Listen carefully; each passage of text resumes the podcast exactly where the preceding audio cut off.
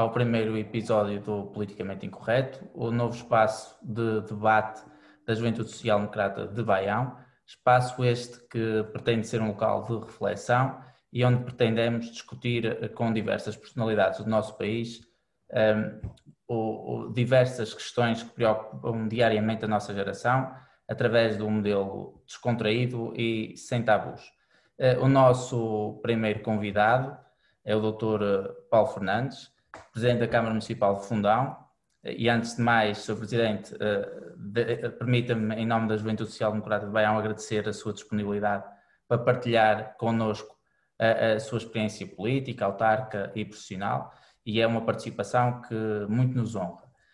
O Dr. Paulo Fernandes, e aqui fazendo uma pequena resenha, é licenciado em Relações Internacionais pelo Instituto Superior de Ciências Sociais e Políticas da Universidade Técnica de Lisboa, exerce já funções de direção na Câmara Municipal do Fundão desde 2002, tem sido vereador, vice-presidente e, portanto, desde 2013 é o presidente da Câmara Municipal uh, no município do Fundão.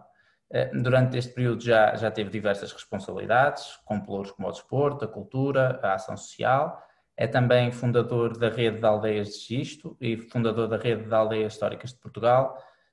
entre, outro, entre outros organismos relacionados com o desenvolvimento regional. E aqui também destaco a recente eleição como presidente do Conselho Regional da Comissão de Coordenação e Desenvolvimento Regional do Centro, a CCDRC, que é um, um, organismo que terá uma intervenção preponderante naquela que será a definição de documentos estratégicos, como o Plano de Recuperação Económico, a construção do Plano Regional de Ordenamento do Território e também aquela que será a estratégia de distribuição e implementação dos fundos comunitários eh, na região.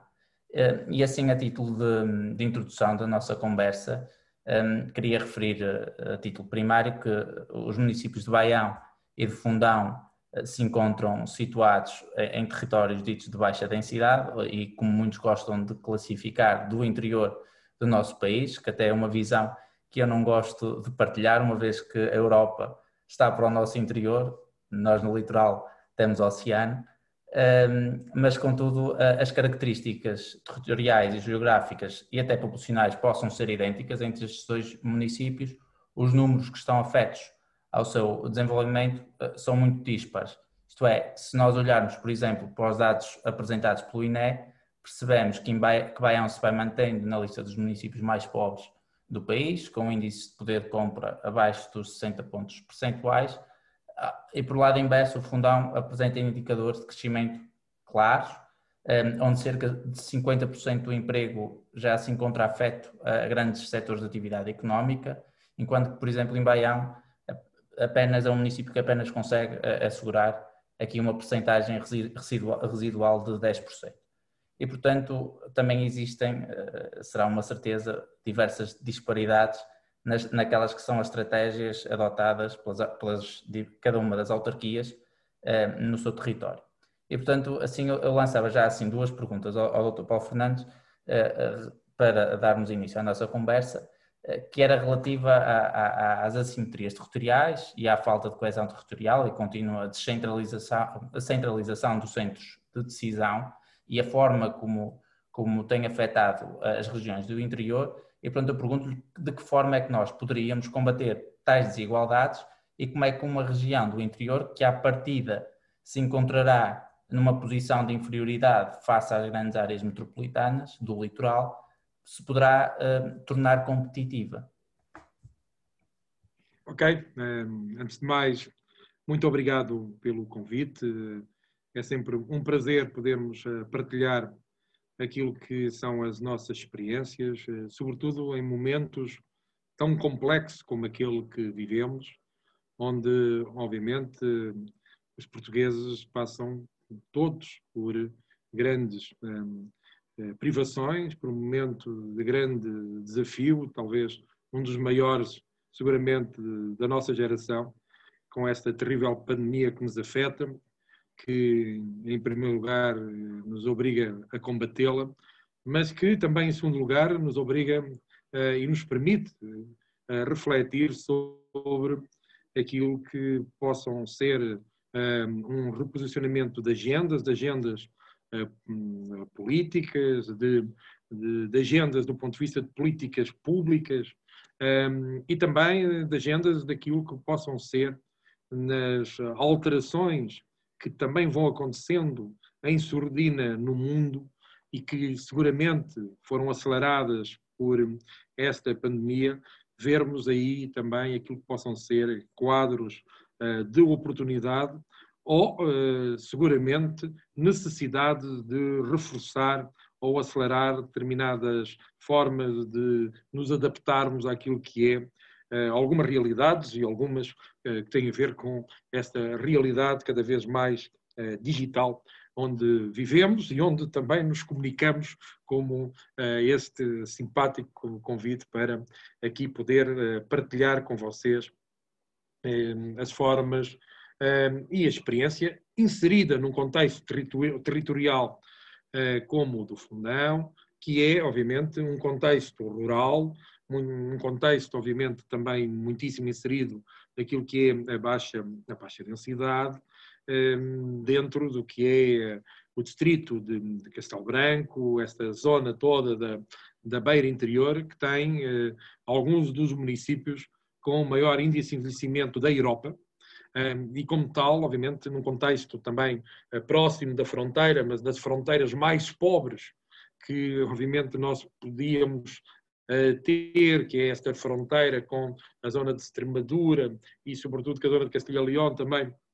as zonas da dita Espanha vazia, eh, e que, evidentemente, tem questões, vamos chamar, endémicas, seculares, eh, de atraso em termos do seu desenvolvimento. Eh, isso é, é a realidade do país macrocéfalo, que obviamente não é uma invenção dos dias de hoje, é seguramente uma, algo que se foi, eh, se foi afirmando durante tantos anos, mas que, verdade se diga, que sentimos todos alguma frustração e creio que também é nesse misto de, de frustração e esperança que os jovens, como um, seguramente os jovens da, da JSD de Baião, seguramente se posicionam, que, de inconformismo, de procurar, obviamente, aquilo que é um, um, mundo diferente e, sobretudo, um mundo que aproveite todas as oportunidades. E sentimos, de facto, alguma frustração, porque depois de algumas décadas de políticas de coesão, de tantos milhares de milhões de euros uh, que vieram para as regiões menos desenvolvidas do, do nosso país, que sentimos que, eh, tal como aquela famosa metáfora do gigante e do anão, em que o anão dá muitos passos e às vezes anda até com maior velocidade, mas que o gigante dá um pequeno passo e a distância que nos separa eh, dele vai sempre em aumento, e isso acontece muito eh, naquilo que é as relações, se quisermos, ou o posicionamento atual daquilo que são as NUTs e, sobretudo, eh, por vezes até nem é só as NUTS 3, é as regiões ditas do litoral e aquilo que é as suas competências do interior. No caso de Baião, até está, se calharmos, numa, numa zona e numa área que gravita muito próxima, ou relativamente próxima do que podia ser a área metropolitana do Porto, mas vejam que, mesmo assim, tem de facto eh, todas as características e dificuldades e se calhar até algumas decorrem mesmo dessa gravitação à volta da, da, daquilo que é, digamos, as zonas de maior densidade, que tem aqui um, um efeito chamado, um efeito, um efeito um, um, diria até bastante bastante eh, difícil, digamos, de, de, combater naquilo que, que é, digamos, a sua, as suas economias de escalas mais vibrantes, as suas, as suas ofertas sempre mais, uh, mais, mais, mais apetecíveis e que fazem com que, provavelmente, até haja, acresce, se calhar, alguma dificuldade maior, onde, eventualmente, poderia até aparentemente haver menor dificuldade, exatamente por, uh, no caso do Baião, quando comparado com o Fundão, obviamente está, digamos, naquilo que é um dos distritos mais desenvolvidos no, do país, uh, numa região onde, digamos, está inscrita entre recursos naturais dos mais relevantes do país, basta pensar aquilo que é eh, o património eh, do Douro e aquilo que ele todo eh, representa, e também até dos patrimónios naturais, para além do Douro, com o seu enquadramento ali de, de transição entre a zona do Douro, a zona do Porto, a zona de Dão Lafões, ou seja, está ali de facto numa, numa, numa, numa encruzilhada que, sendo seguramente uma encruzilhada, é seguramente também por essa encruzilhada uma das suas eventuais melhores formas de, de entender e posicionar-se nesses contextos regionais e nesses contextos do que são as grandes marcas e as grandes referências os grandes recursos uh, que mais de, endogenia e de posicionamento geopolítico, obviamente, bem, ele tem no seu, na sua região. Dito isto, um, ehm, e, e, peço desculpa, assim, uma introdução um bocadinho mais, mais vasta, mas tem muito a ver com a sua pergunta. Porque eh, para a sua pergunta há uma resposta mais curta do que a introdução que acabei de referenciar, uh, que eu sou daqueles que acha que a única forma de nós podermos ultrapassar esse, esse certa forma, esse catecismo um, da desigualdade, essa, essa, essa questão que nos dão muitas vezes como um, um certo de, determinismo, uma certa uh, inevitabilidade dessa desigualdade, da assimetria do, do país, e, e, a forma como a devemos eventualmente encarar é que nós nos devemos eh, posicionar num, num espaço mais amplo. O espaço mais amplo, obviamente, de tudo aquilo que representa o país e não só nossa, as nossas sub-regiões, mas, sobretudo, um espaço mais amplo do que é um lugar uh, da Europa, um Conselho que reúne capacidades uh, democráticas de decisão, em primeira linha, que é muito importante, a autonomia é muito importante para nós definirmos o nosso caminho, mas que são as unidades administrativas onde está, eu diria, a unidade mínima de capacidade que tem eh, possibilidade de transformar a sua realidade, é, obviamente, a, a municipal, e eh, pôr esse lugar, esse local, em diálogo, em, em pensamento, numa escala global. Nós estar na Europa é das coisas que mais desejáveis para um, uh, cinco sextos do mundo. Cinco sextos do mundo, o que adorariam uh, poder estar era na Europa. Era poder ter a possibilidade de desfrutar lugares como Fundão ou como Baião. Era poder lá investir, era poder ver os seus filhos, provavelmente, com outras perspectivas que em muitas partes do mundo não existem é poder, obviamente, poder desenvolver o seu talento, é poder ter acesso a, um, a, uma, a umas oportunidades que lhes permitam intergeracionalmente ter uma qualidade e uma, e uma liberdade que em tantas zonas do mundo de facto não existe. Isto num país eh, seguro, num país que ambientalmente não sendo perfeito, é seguramente dos países onde se vive melhor também dessa, dessa, dessa perspectiva e onde, de facto, eh, sempre tivemos uma enorme tradição de acolhimento, uma enorme tradição do que é integração e inclusão. Não fôssemos um país também de diáspora, um país que, que deu o mundo ao mundo e, desse ponto de vista, está no nosso ADN, independentemente de um ou outro atavismo que ande por aí, está no nosso ADN essa nossa famosa capacidade de nos integrarmos e integrar, e como tal, isso é uma vantagem competitiva. Hum, eu diria uma vantagem competitiva da primeira linha, que nós muitas vezes nem valorizamos o suficiente naquilo que é eh, essa, essa nossa posição. Por isso, hum, como dizia o Miguel Torga, numa frase que eu gosto muito, que é eh, o local ou qualquer lugar é o universo sem as paredes, a primeira grande questão sempre para fugir a essa, essa eh, vamos chamar, esse campo lexical da desigualdade, onde muitas vezes mergulhamos e não conseguimos um, de lá sair, é olharmos para o mundo e pensarmos que nós, de facto, no mundo em que vivemos, somos dos territórios mais competitivos e mais chamativos que podem existir. Isso ajuda muito nesse reposicionamento de pensamento, esse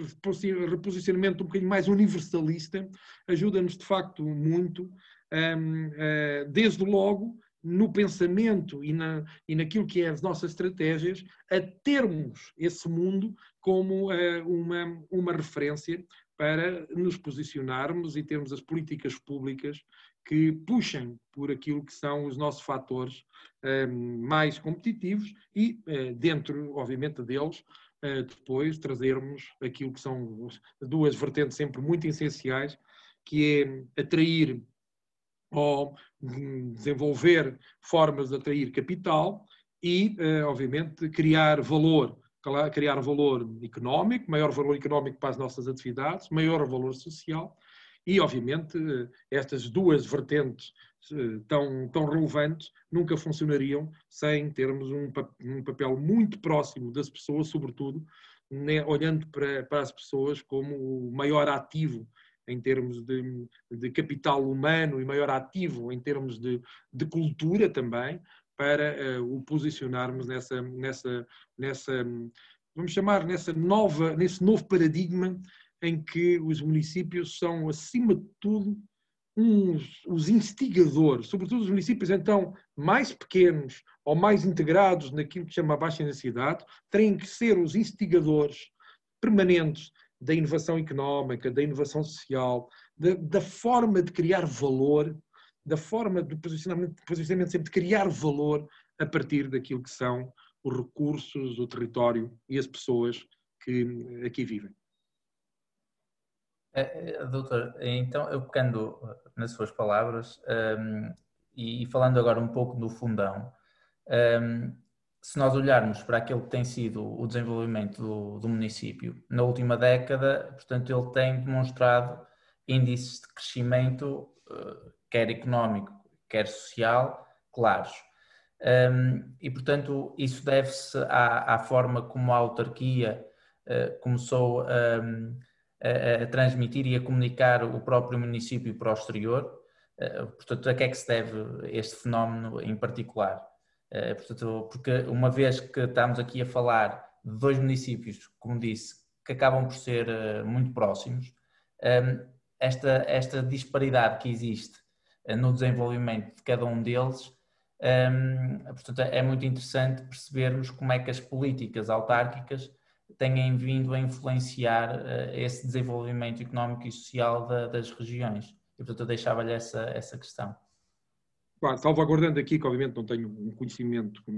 daquilo que são as realidades mais concretas em termos dessas políticas do Baião, obviamente tem que salvaguardando essa questão. Há, eu diria que hum, a nossa história começa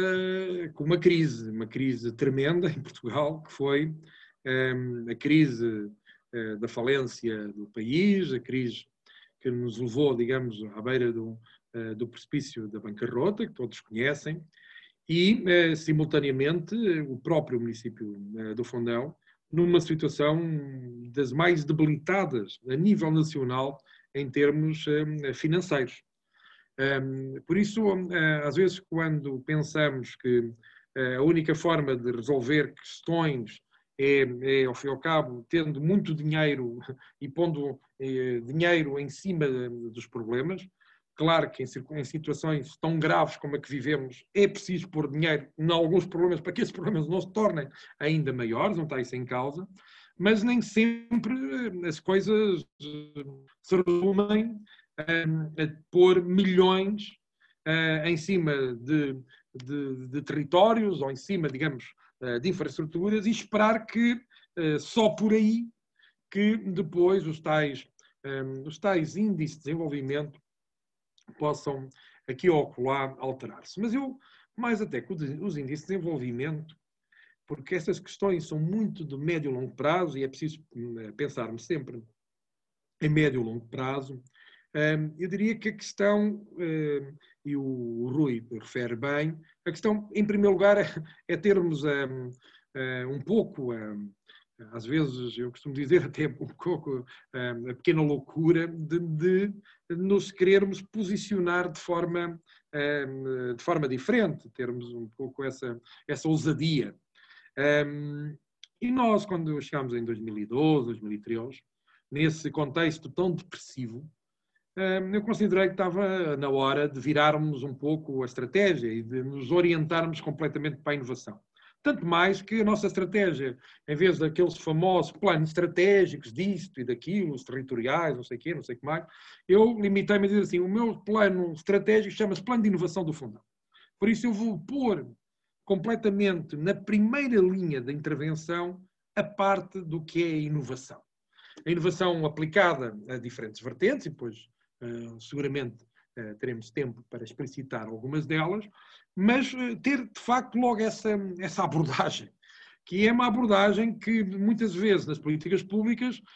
não temos. Geralmente as políticas públicas, e então os jovens queixam-se muito disso, são demasiado conservadoras, são muitas vezes pouco conectadas com, com aquilo que é o real, com aquilo que são as ambições, com aquilo que é o mundo, que muda a uma velocidade muito grande, e as políticas públicas estão muitas vezes muito aquém, eh, quer na, no, na sua conceptualidade, quer na sua forma de serem executadas, muito aquém uh, daquilo que é, é, hoje o mundo da informação, o mundo da, da tecnologia, o mundo da mobilidade um, eh, que, obviamente, vivemos, o mundo da sustentabilidade um, eh, que, obviamente, uh, vivemos e que, obviamente, aspiramos melhorar todos os dias. Um, por isso, nós aí uh, tínhamos esse caminho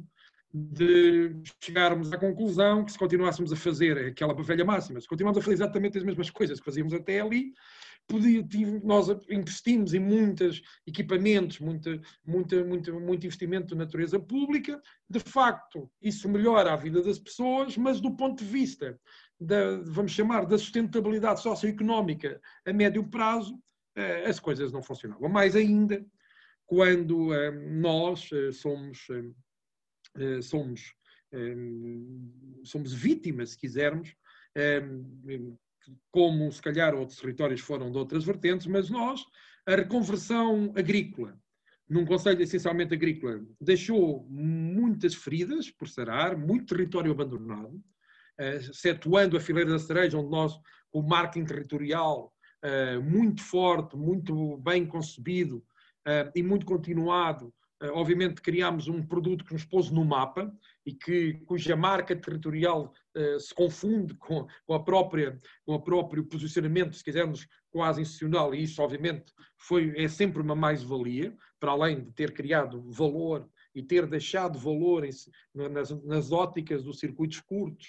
ter deixado muito mais valor naquilo que é a realidade concreta dos nossos agricultores, que puderam vender a cereja por quilo, obviamente, com um preço maior e ele ficar essa parte do valor mais próximo da produção primária, que, como sabem, no nosso país nem sempre, nem sempre acontece com muitos produtos, exatamente porque não têm marca própria.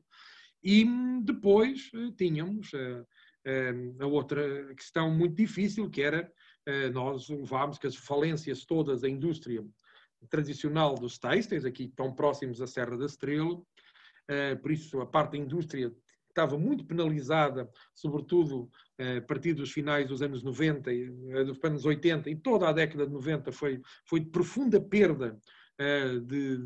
de, de, de produto industrial, de produção industrial e, eh, simultaneamente, com o comércio, sendo nós um município, que é um município muito conhecido por, eh, por uma cidade-mercado, eh, temos os mercados tradicionais muito fortes, da segunda-feira, os, os, mercados associados a todo esta, este intercâmbio do, de, dos produtos, sobretudo também primários,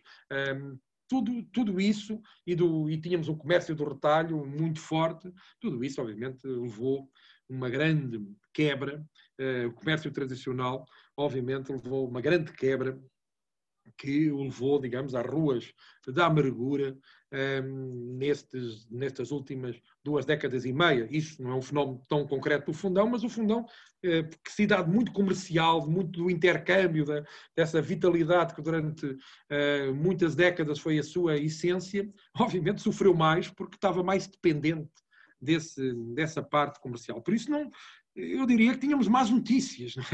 É? Virávamos para os setores, e certo no setor primário, com a fileira da cereja muito boa, e aí havia de facto hum, boas notícias que podiam ali, podiam de facto ocorrer, diria que os outros setores da atividade,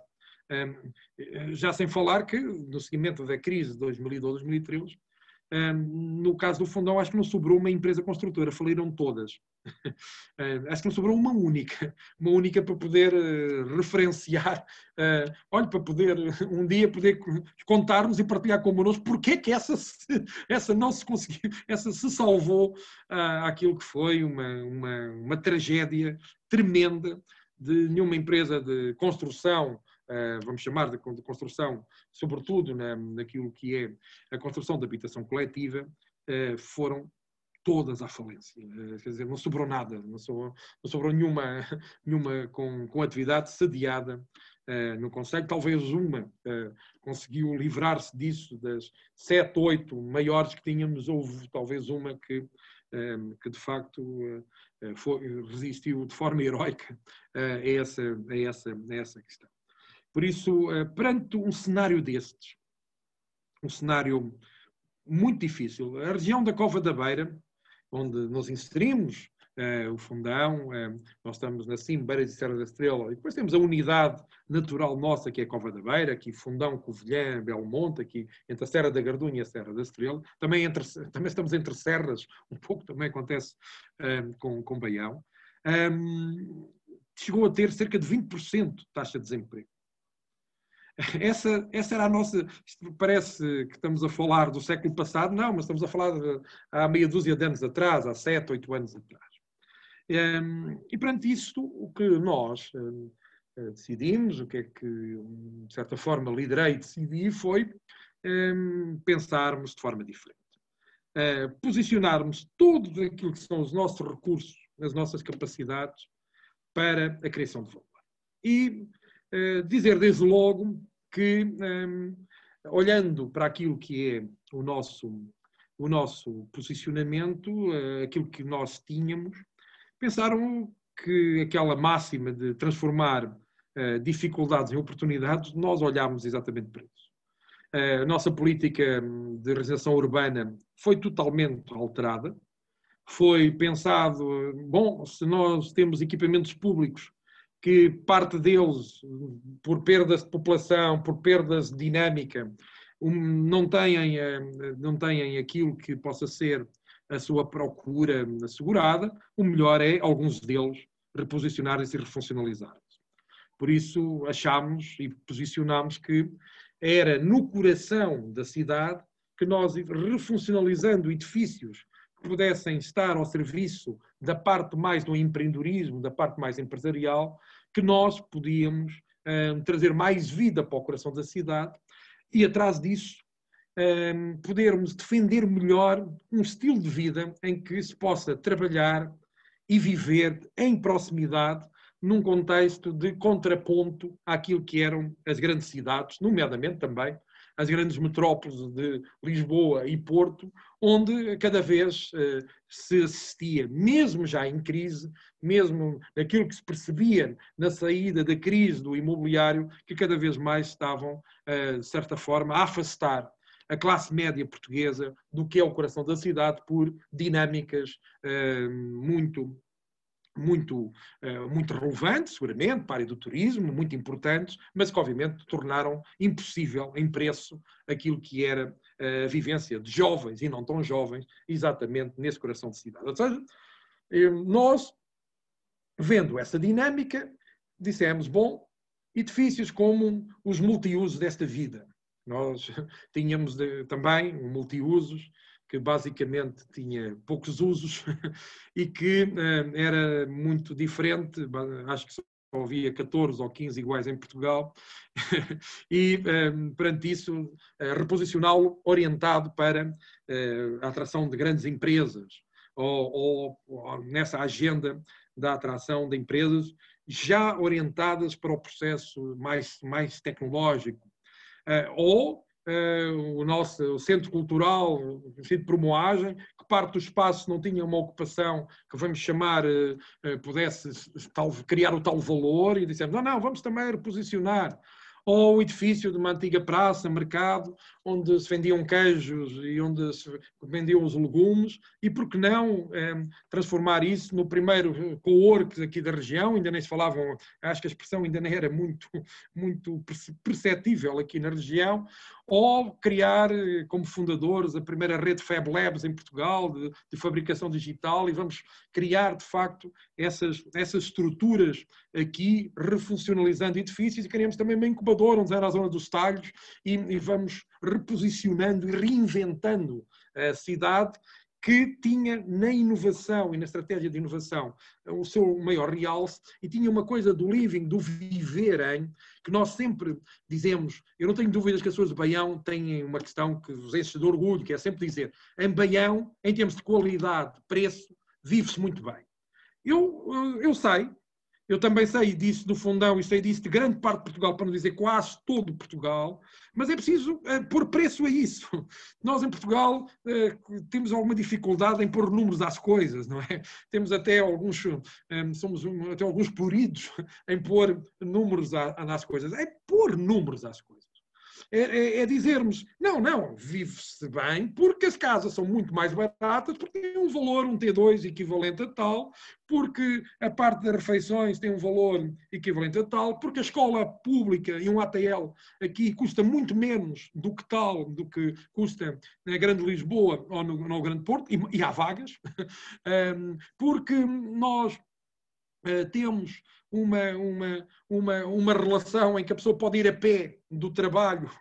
para, para, para a sua casa, porque nós temos, obviamente, zonas industriais, mas nós queremos voltar a ter atividades de primeira linha no coração das cidades, porque as nossas cidades são pequenas e esta mentalidade, uh, grandiosidade em Portugal, que é uh, o que eu chamo de cidades às cores, o campo disto, o campo daquilo, o campo... isso é muito bonito para cidades, obviamente, de dimensão média, e, estamos completamente de acordo, mas quando estamos a falar de pequena cidade, nós precisamos trazer uh, atividades de maior dimensão, de maior criatividade,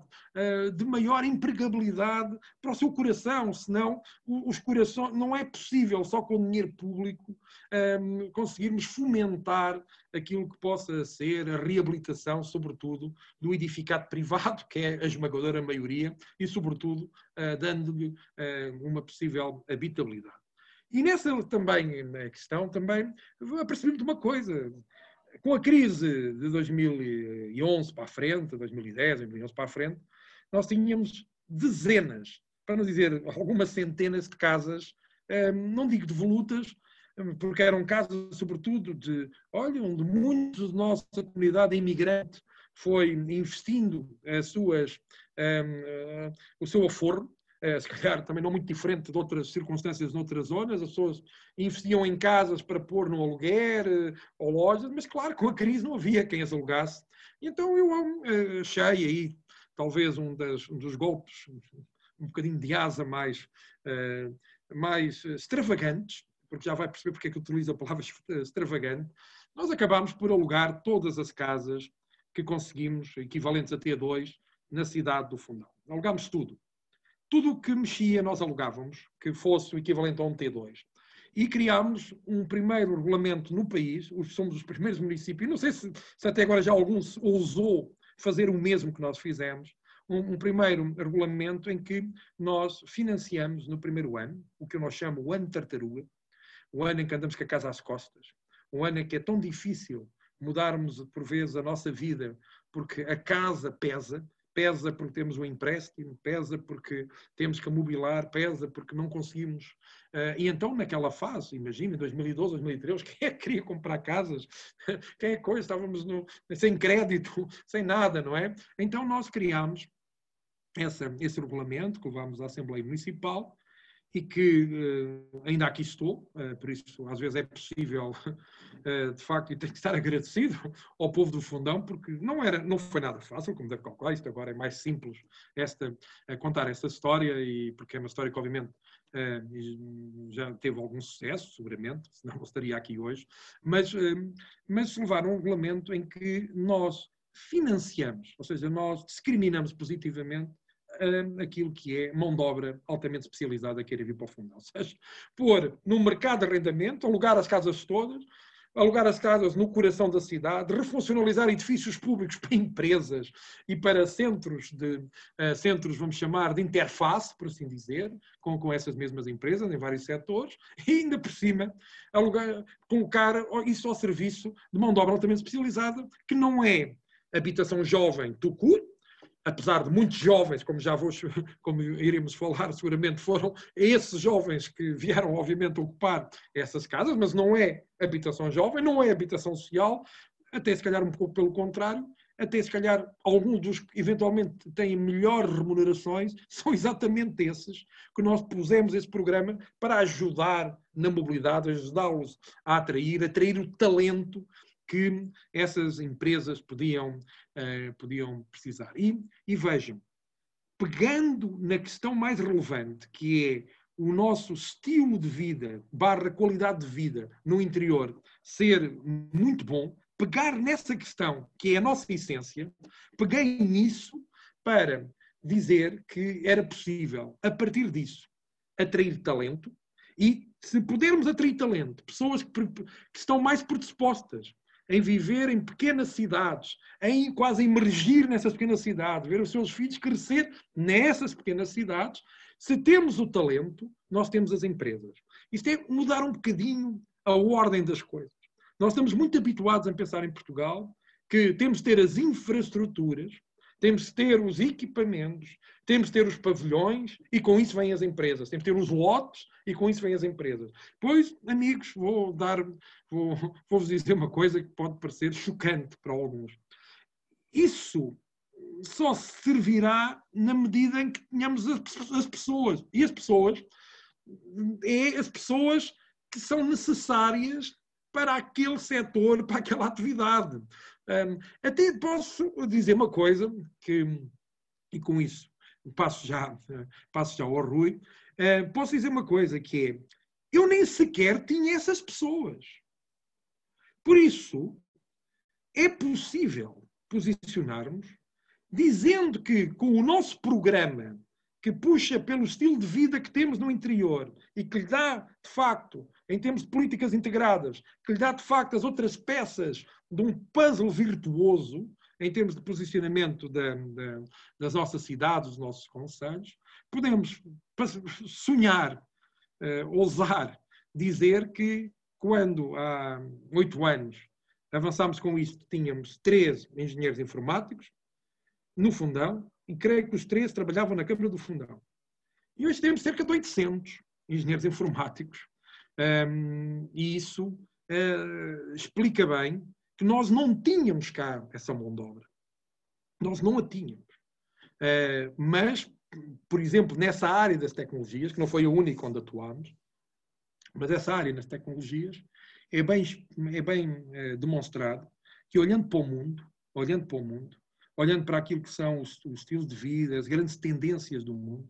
é possível eh, posicionarmos na caça ao talento, em que o talento possa vir para um, para um sítio onde se possa eh, ver bem,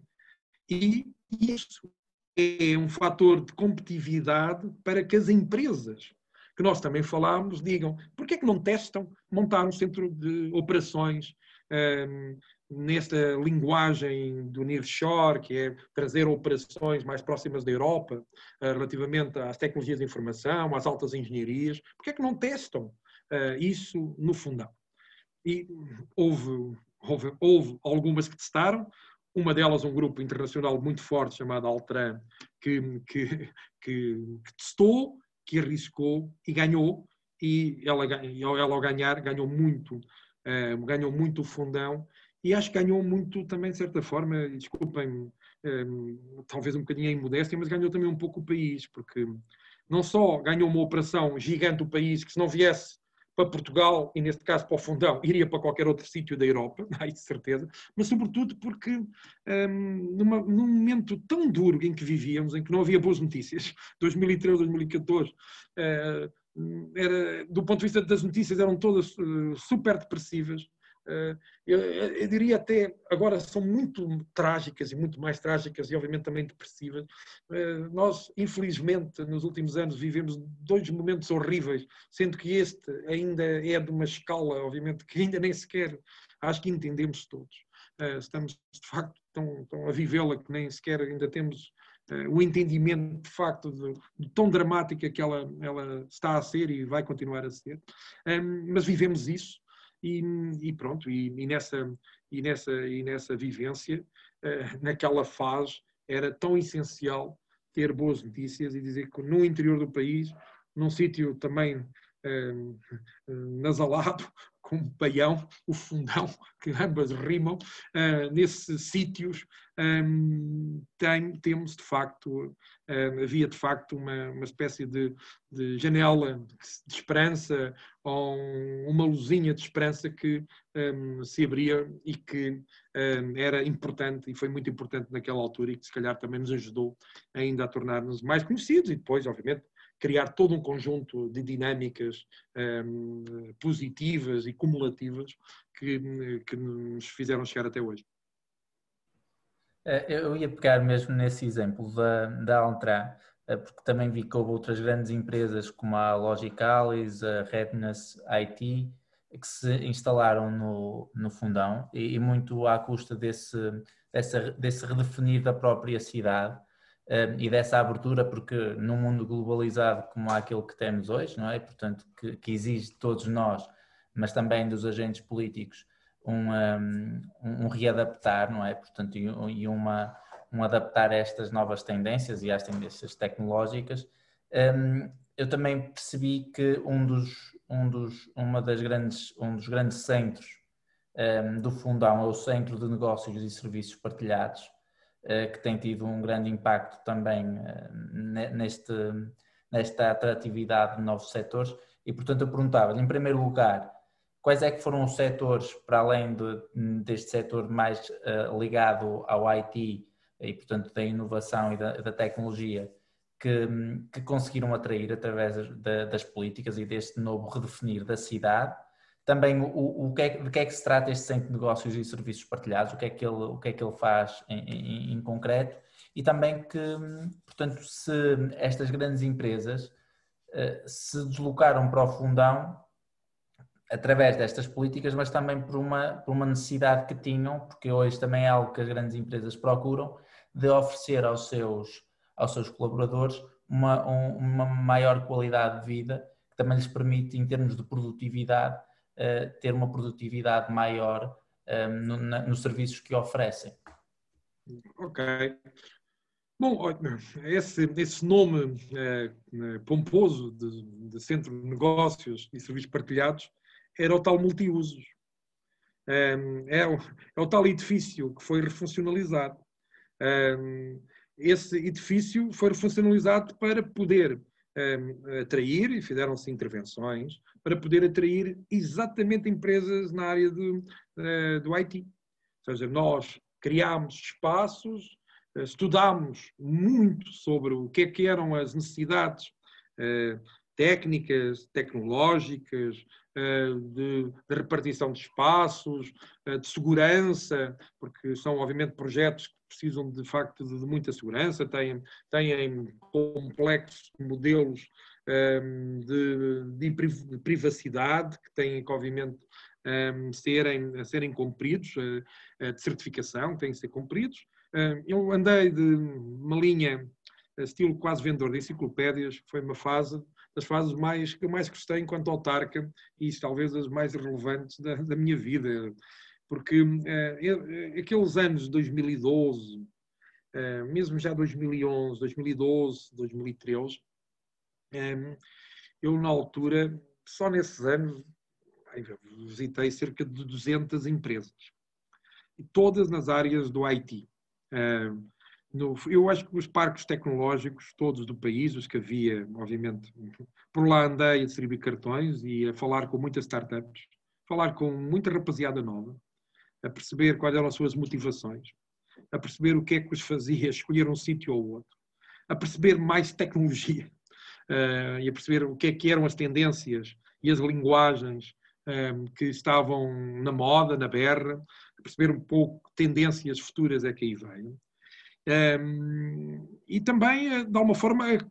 a afinar o que é que era este programa uh, de atração na área do IT para o fundão, por isso era um vendedor de enciclopédias. Eu ainda me lembro uma vez que tive que pedir à minha secretária para ligar para um determinado número de uma empresa, que não vou dizer o nome, que até tenho vergonha, mas eh, para dizer que de facto eu era o presidente da Câmara, porque eh, as pessoas estavam à porta, não queriam de facto acreditar, porque achavam um bocadinho estranho, e talvez o fosse, de eu andar estilo vendedor de enciclopédias pelo parque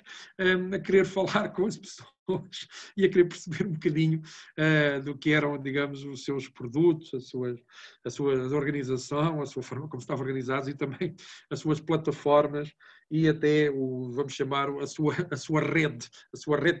neste caso até a rede, a rede de, de, eh, de fibras e outra rede, digamos, de cabos que podiam ter e que isso, para eu perceber para onde é que iríamos caminhar nas nossas, nas nossas intervenções e o que é que tínhamos que ter um, ehm, como, como referência. Coisas destas de facto aconteceram é um bocadinho, é, é, tornou-se um bocadinho quase mito urbano, mas é verdade, isto aconteceu. e, e efetivamente aprendi imenso. Aprendi imenso, saí da zona total de conforto. Eu o meu executivo e os meus colaboradores diretos, eh, saímos mesmo da zona de conforto, mas saímos mesmo. Às vezes, eh, não sei se não saímos para zonas onde já não tínhamos pé, mas eh, com aquela energia de acharmos que de facto estávamos a, a apostar por um paradigma diferente e algo novo, efetivamente, estaríamos a fazer eventualmente resultados diferentes poderíamos obter. Também tivemos fracassos, verdade se diga.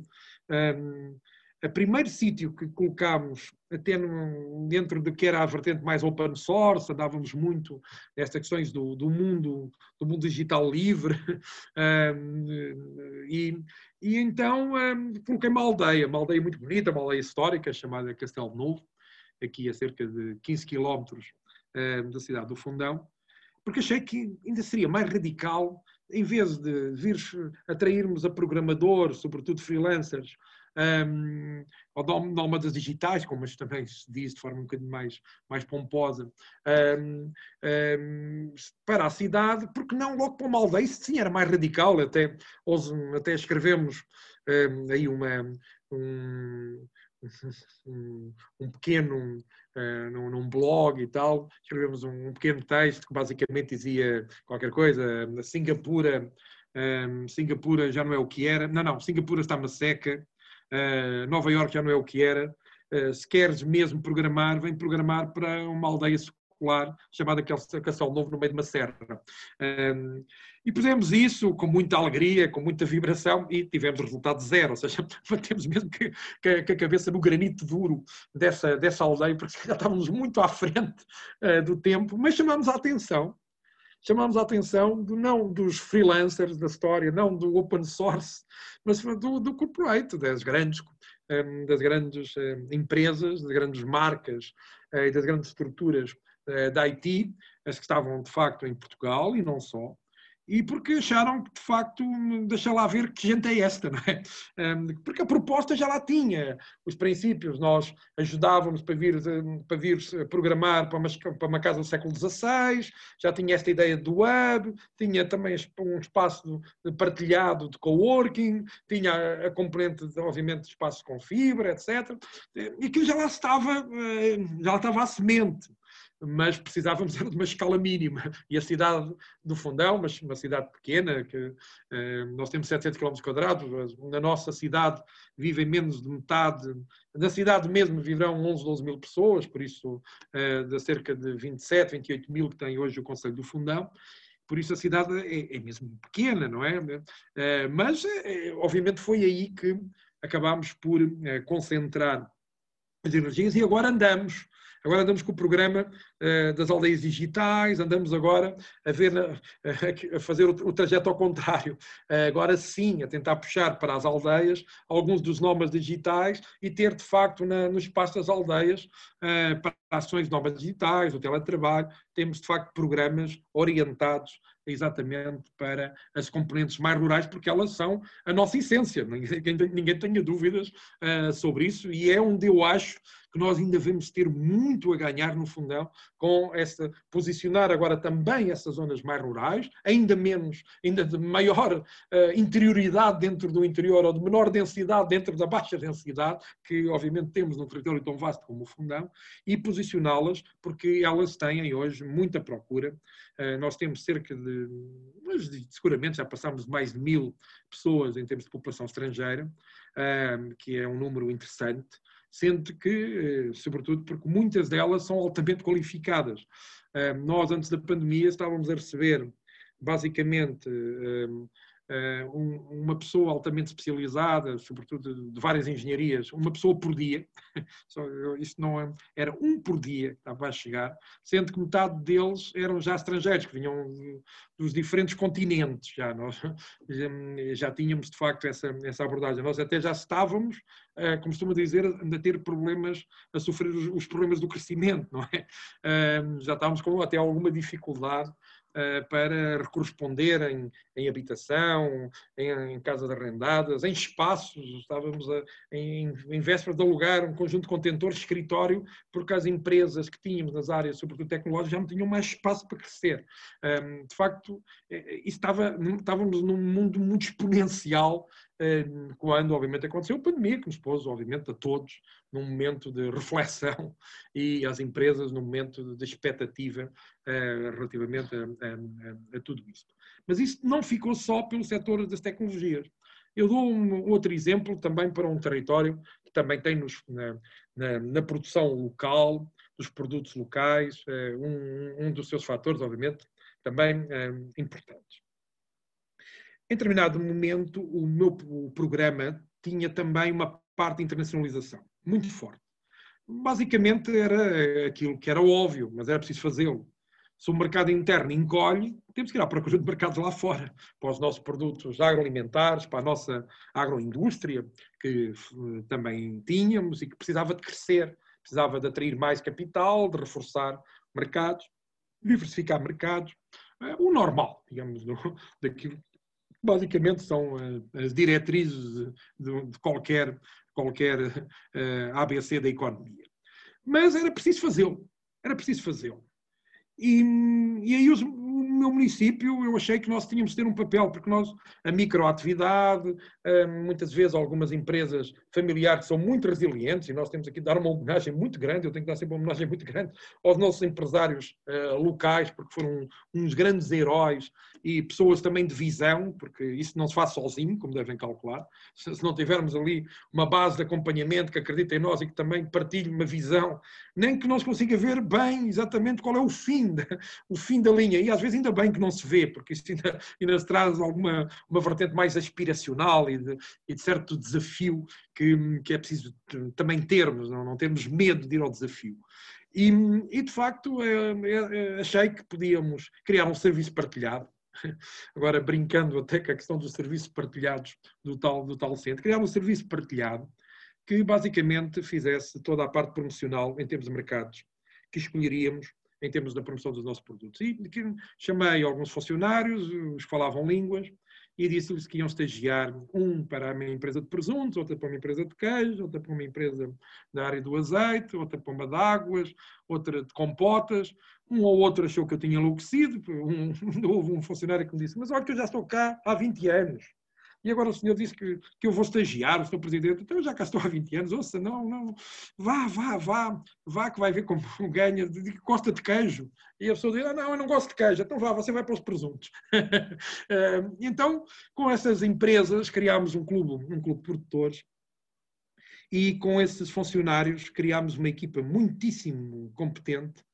eh, que andou por aí, não foi o presidente que andou, foi essa equipa que andou andou por aí pelo, pelos grandes feiras do mundo a promover os produtos do fundão e atrás disso a desenvolver alguns produtos específicos para os mercados. Eu, eu lembro-me de, de, dois produtos que partilho às vezes como, como, ideias, às vezes como é que as coisas funcionam no, no mundo. Nós tivemos muitas vezes no, no Médio Oriente, um, ehm, numa das grandes feiras, eh, a mais importante de feiras do agroalimentar eh, do Médio Oriente. E fomos a primeira vez para aprender e da segunda vez levámos produtos eh, prototipados para esse mercado. Um deles, que se calhar depois ficou, ficou muito conhecido, e se calhar alguns já ouviram falar nisso, lançámos um azeite com pitas de ouro. Esse azeite com pitas de ouro começou aqui no fundão. e foi um enorme sucesso nesse, nesse mercado. Mas não foi o nosso produto ganhador produto ganhador que nos pôs logo no primeiro ou segundo lugar dos, dos melhores produtos. Uh, estamos a falar de, de, uma das maiores feiras do mundo do setor agroalimentar. Foi uh, um, uma compota de pétalas de rosa, que para o mercado e para a cultura árabe é muito significativo. e ela de facto era absolutamente deliciosa, demorámos algum tempo a desenvolvê-la, estava muito bem apresentada a partir de uma, de uma pequena, uma pequena unidade que hoje é uma grande unidade, mas naquela altura era uma pequena unidade uh, de compotas quase caseiras que funcionava numa aldeia muito bonita, a pátria, digamos, da cereja, que é a aldeia de Alcongosta, aqui mesmo na, encostada à Serra da Gardunha, que é, uh, obviamente, muito conhecida exatamente pela, pela famosa cereja do Fundão, que é aí que ela, sobretudo, uh, prevalece. E, e isso, hum, vejam só, atrás disso, para além de ganharmos mercados, atraímos investidores. Eu, eu lembro que essa história pôs-nos a falar com o Fundo Soberano do Qatar e com missões de investidores árabes que vieram ao fundão para perceber o que é que era isto, que terra era esta, eh, que sítio era este, onde é que podiam investir, o que é que podiam comprar, onde é que podiam fazer parcerias, onde é que podiam, obviamente, eh, cooperar? Eh, e onde é que podiam até assegurar a segurança alimentar desse país, que tanto lhes falta a partir de, de pontos da Europa. Por isso, vejam só, Funcionários que se refuncionalizam também, que se requalificam e se capacitam para criar um serviço partilhado. Um critério que só podiam entrar empresas que demonstrassem que, por elas, já tinham uma experiência de exportação, nem que fosse no mercado da saudade, mas tinham que o demonstrar, senão não entravam no clube de produtores. Ou seja, tinha que haver um, um, esforço inicial das próprias empresas e havia, tinha que haver um critério, porque estamos a mexer com a parte empresarial, um critério que fosse justo, transparente, para todos perceberem as regras do jogo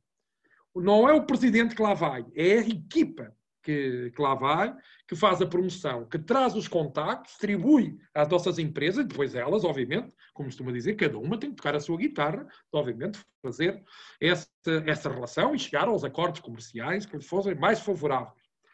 Desenvolver ao mesmo tempo produtos orientados para, determinados mercados. Por exemplo, houve as nossas salsicharias, eh, a nossa circuitaria desenvolveu muitíssimo eh, muito, mais, muito antes do que outras, aquilo que possam ser, por exemplo, os enchidos de aves, exatamente contraponto à carne de porco, que obviamente, por razões uh, que todos conhecemos, não é, obviamente, muito apreciada, como é óbvio, nada apreciada naquilo que são uh, os países, sobretudo árabes. E, tudo, e tudo isto, e tudo isto traduziu-se não só em mercados, não só em capacitação específica das empresas, e já agora, nós já não temos esses produtores como tínhamos, porque cheguei à, conclusão a partir de material de altura que já não precisavam de nós. Por isso é saber entrar e saber sair. É lançar as bases, quando elas começam de facto a ganhar raízes, sai, porque depois as empresas têm que, têm que fazer o seu trajeto, têm que fazer elas próprias os seus projetos já de internacionalização. Não é o programa de internacionalização dos produtos agroalimentares do Fundão, é cada uma delas, já no seu crescimento e no seu processo de maturação, fazer o seu próprio projeto de internacionalização. E tu retiras-te e a Câmara retira-se, não é controlar, não é, não é querer fazer tudo, é saber estar e saber sair para que as coisas possam respirar, para que uh, as empresas possam respirar, os empresários possam respirar, uns possam cair e outros mais competitivos possam aparecer. É a lei da vida. E essa lei nós temos que, obviamente, respeitá-la para não, uh, não fazer atrás de, do voluntarismo e atrás da boa vontade e atrás de alguma uh, simpatia que queiramos, uh, uh, queiramos ter, não estarmos muitas vezes, em vez de estar a estimular o mercado, estarmos eventualmente a quebrar as regras do jogo do mercado, que é aquelas que são mais competitivas e mais capazes têm que ir mais longe e nós, às vezes com, com apoio público, podemos, obviamente, baralhar baralhar essa, essas regras de ouro e isso é preciso, obviamente, ter sempre muita, um, muita atenção. Um terceiro setor para, um, para, para referir, uh, que é um setor também interessante. Um, nós tínhamos o setor da construção muito mal e o setor da metalomecânica, havia aqui algumas coisas que, estavam a correr bem, hum, mas que tinham muitas sombras. Nomeadamente na metalomecânica de precisão. A indústria do luxo há uns anos, enquanto ainda era vereador, criei a primeira incubadora, ainda não chamava incubadora, era um centro de, de apoio às empresas, eh, basicamente no parque industrial, mas naves industriais, e para atrair uma empresa muito forte eh, de capitais franceses e suíços neste setor. Polimentos, metais pesados, estruturas metálicas, microprecisão, sobretudo para a indústria da moda para grandes marcas, o Louis Vuitton, Cartier. Hermès, um, entre tantas outras, um, tinham interesse em, no espaço europeu com o ambiente europeu, com a responsabilidade social europeia, a responsabilidade ambiental europeia, porque os consumidores do luxo não acham muita piada comprar um produto com um altíssimo valor e depois virá-lo ao contrário e ver made in China, não é? Não, é, não era muito simpático, seguramente, uh, ou perceber que para, para aquele cinto da Hermès Uh, havia não sei quantos meninos uh, e menores que, em circunstâncias muito, muito precárias e, muito chocantes, estariam a ser exploradas para fazer exatamente esse tipo de, de produtos que depois custavam uma fortuna uh, naquilo que era o, o, a classe média alta uh, uh, europeia. Isso, obviamente, era, era algo que nós percebemos também estava a mudar e posicionámos fortemente nisso. E chegámos a 2013 e fiz um, aí sim um plano específico para esse setor, para perceber as suas tendências, onde é que no, na Europa estavam os centros operacionais, quer na área da alta relojaria, quer na, na parte da, da, da micro da, metalomecânica de mais microprecisão, eh, sobretudo no setor da moda, e percebi quais eram as, as, cidades. Lá fomos ver o que é que se passava. E tivemos aí a, a, o azar do euro, o azar da crise europeia. A sorte do suíço foi a nossa sorte. É que eh, percebemos que o franco suíço estava altíssimo e que as empresas suíças estavam a perder competitividade e as empresas que estavam do lado francês, de, encostadas à Suíça deste setor, estavam a ganhar operações. E eu pensei, bom, se eles ganham operações, porque em vez de estar a falar com as estruturas subsidiárias, vou falar com os grupos. E comecei a conseguir juntar e a falar com, os, com esses grandes grupos e a dizer-lhes que no fundão podiam crescer muito. Primeiro que tínhamos alguma mão de obra, que tínhamos alguma mão de obra, alguma até imigrante que estava a regressar. Alguns deles até se transformaram em diretores gerais de excelência que ainda hoje aqui temos. Um, pessoas que fizeram o seu percurso de grande mérito e que, aos quais estou também muito grato, porque sem eles isto seria absolutamente impossível. E tendo esse, tendo esse recurso, esse recurso na nossa diáspora, se quisermos, um, dizer-lhes que podiam produzir tão bem em termos de padrões de qualidade, mas mais barato, numa altura em que o mercado estava a movimentar-se tanto e a mexer tanto, e um franco suíço tão alto, foi uma oportunidade enorme. Nós passámos cerca de 300 postos de trabalho, há pouco mais de uma década nesse setor, para cerca de mil postos de trabalho que hoje temos nesse setor. E hoje juntamos às componentes do trabalho manual, do polimento, também muito trabalho já na área do CNC em termos de automação e vamos fazendo também nesse setor todo o nosso percurso, todo aquilo que é hum, a dura montanha de subir na cadeia de valor para ganharmos cada vez mais, eh, mais raízes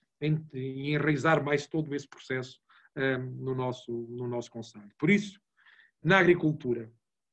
nos produtos eh, transformados, com a internacionalização, na indústria, da, na parte da metalomecânica e na parte das TICs, nós, eh, nestes, nestas vertentes, nós, obviamente, demos um salto qualitativo muito grande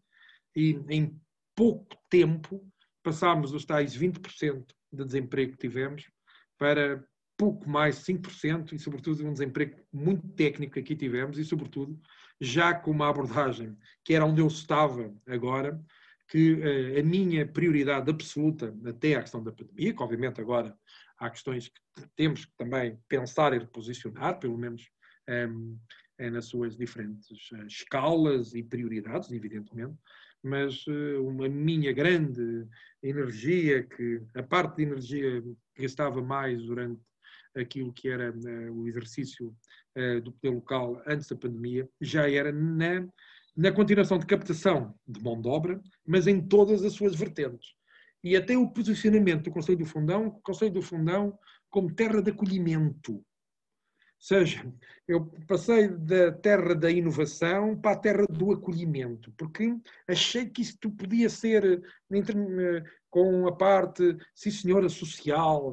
Nós recebemos, de facto, refugiados, nós recebemos os trabalhadores temporários que precisam para a agricultura, que obviamente cada vez, que está em, em grande crescimento e na agroindústria que tem grande crescimento no, no, no fundão. Mas também precisava, obviamente, dos tecnólogos. Um, por isso, um, eh, nós nas, nas, diferentes. E também preciso da, da lusofonia. Uh, do mundo lusófono, onde precisamos dos, dos, dos, técnicos, dos operários da nova geração. Precisamos de dar boa formação, queremos que, obviamente, dar-lhes oportunidades, mas também precisamos, de facto, deles. Por isso, também criámos que. Uh, não só eh, renovámos muito dos conteúdos formativos, criámos modelos de formação avançada em termos de, de, de, formatos entre as universidades, os IFPs e, sobretudo, as empresas. Criámos modelos de formação intensiva, um bocadinho fora também do, uh, do, que, do que se fazia, e, e depois sobre isso também numa próxima questão que me fizer também há alguma, alguma coisa de experiência na área da educação e nessa formação avançada que eu gostava também de partilhar, um, para podermos um, alimentar todo, todas estas dinâmicas e reforçá-las. E com isso, os tais saldos migratórios,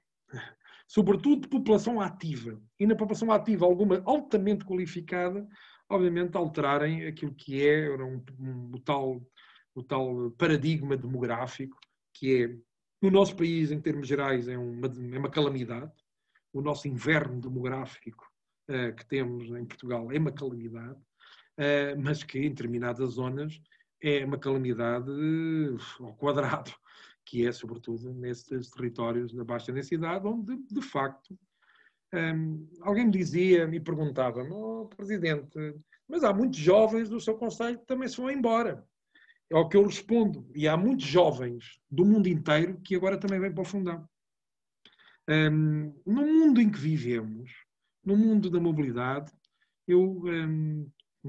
quando penso na educação, um, defendo um programa que aqui temos,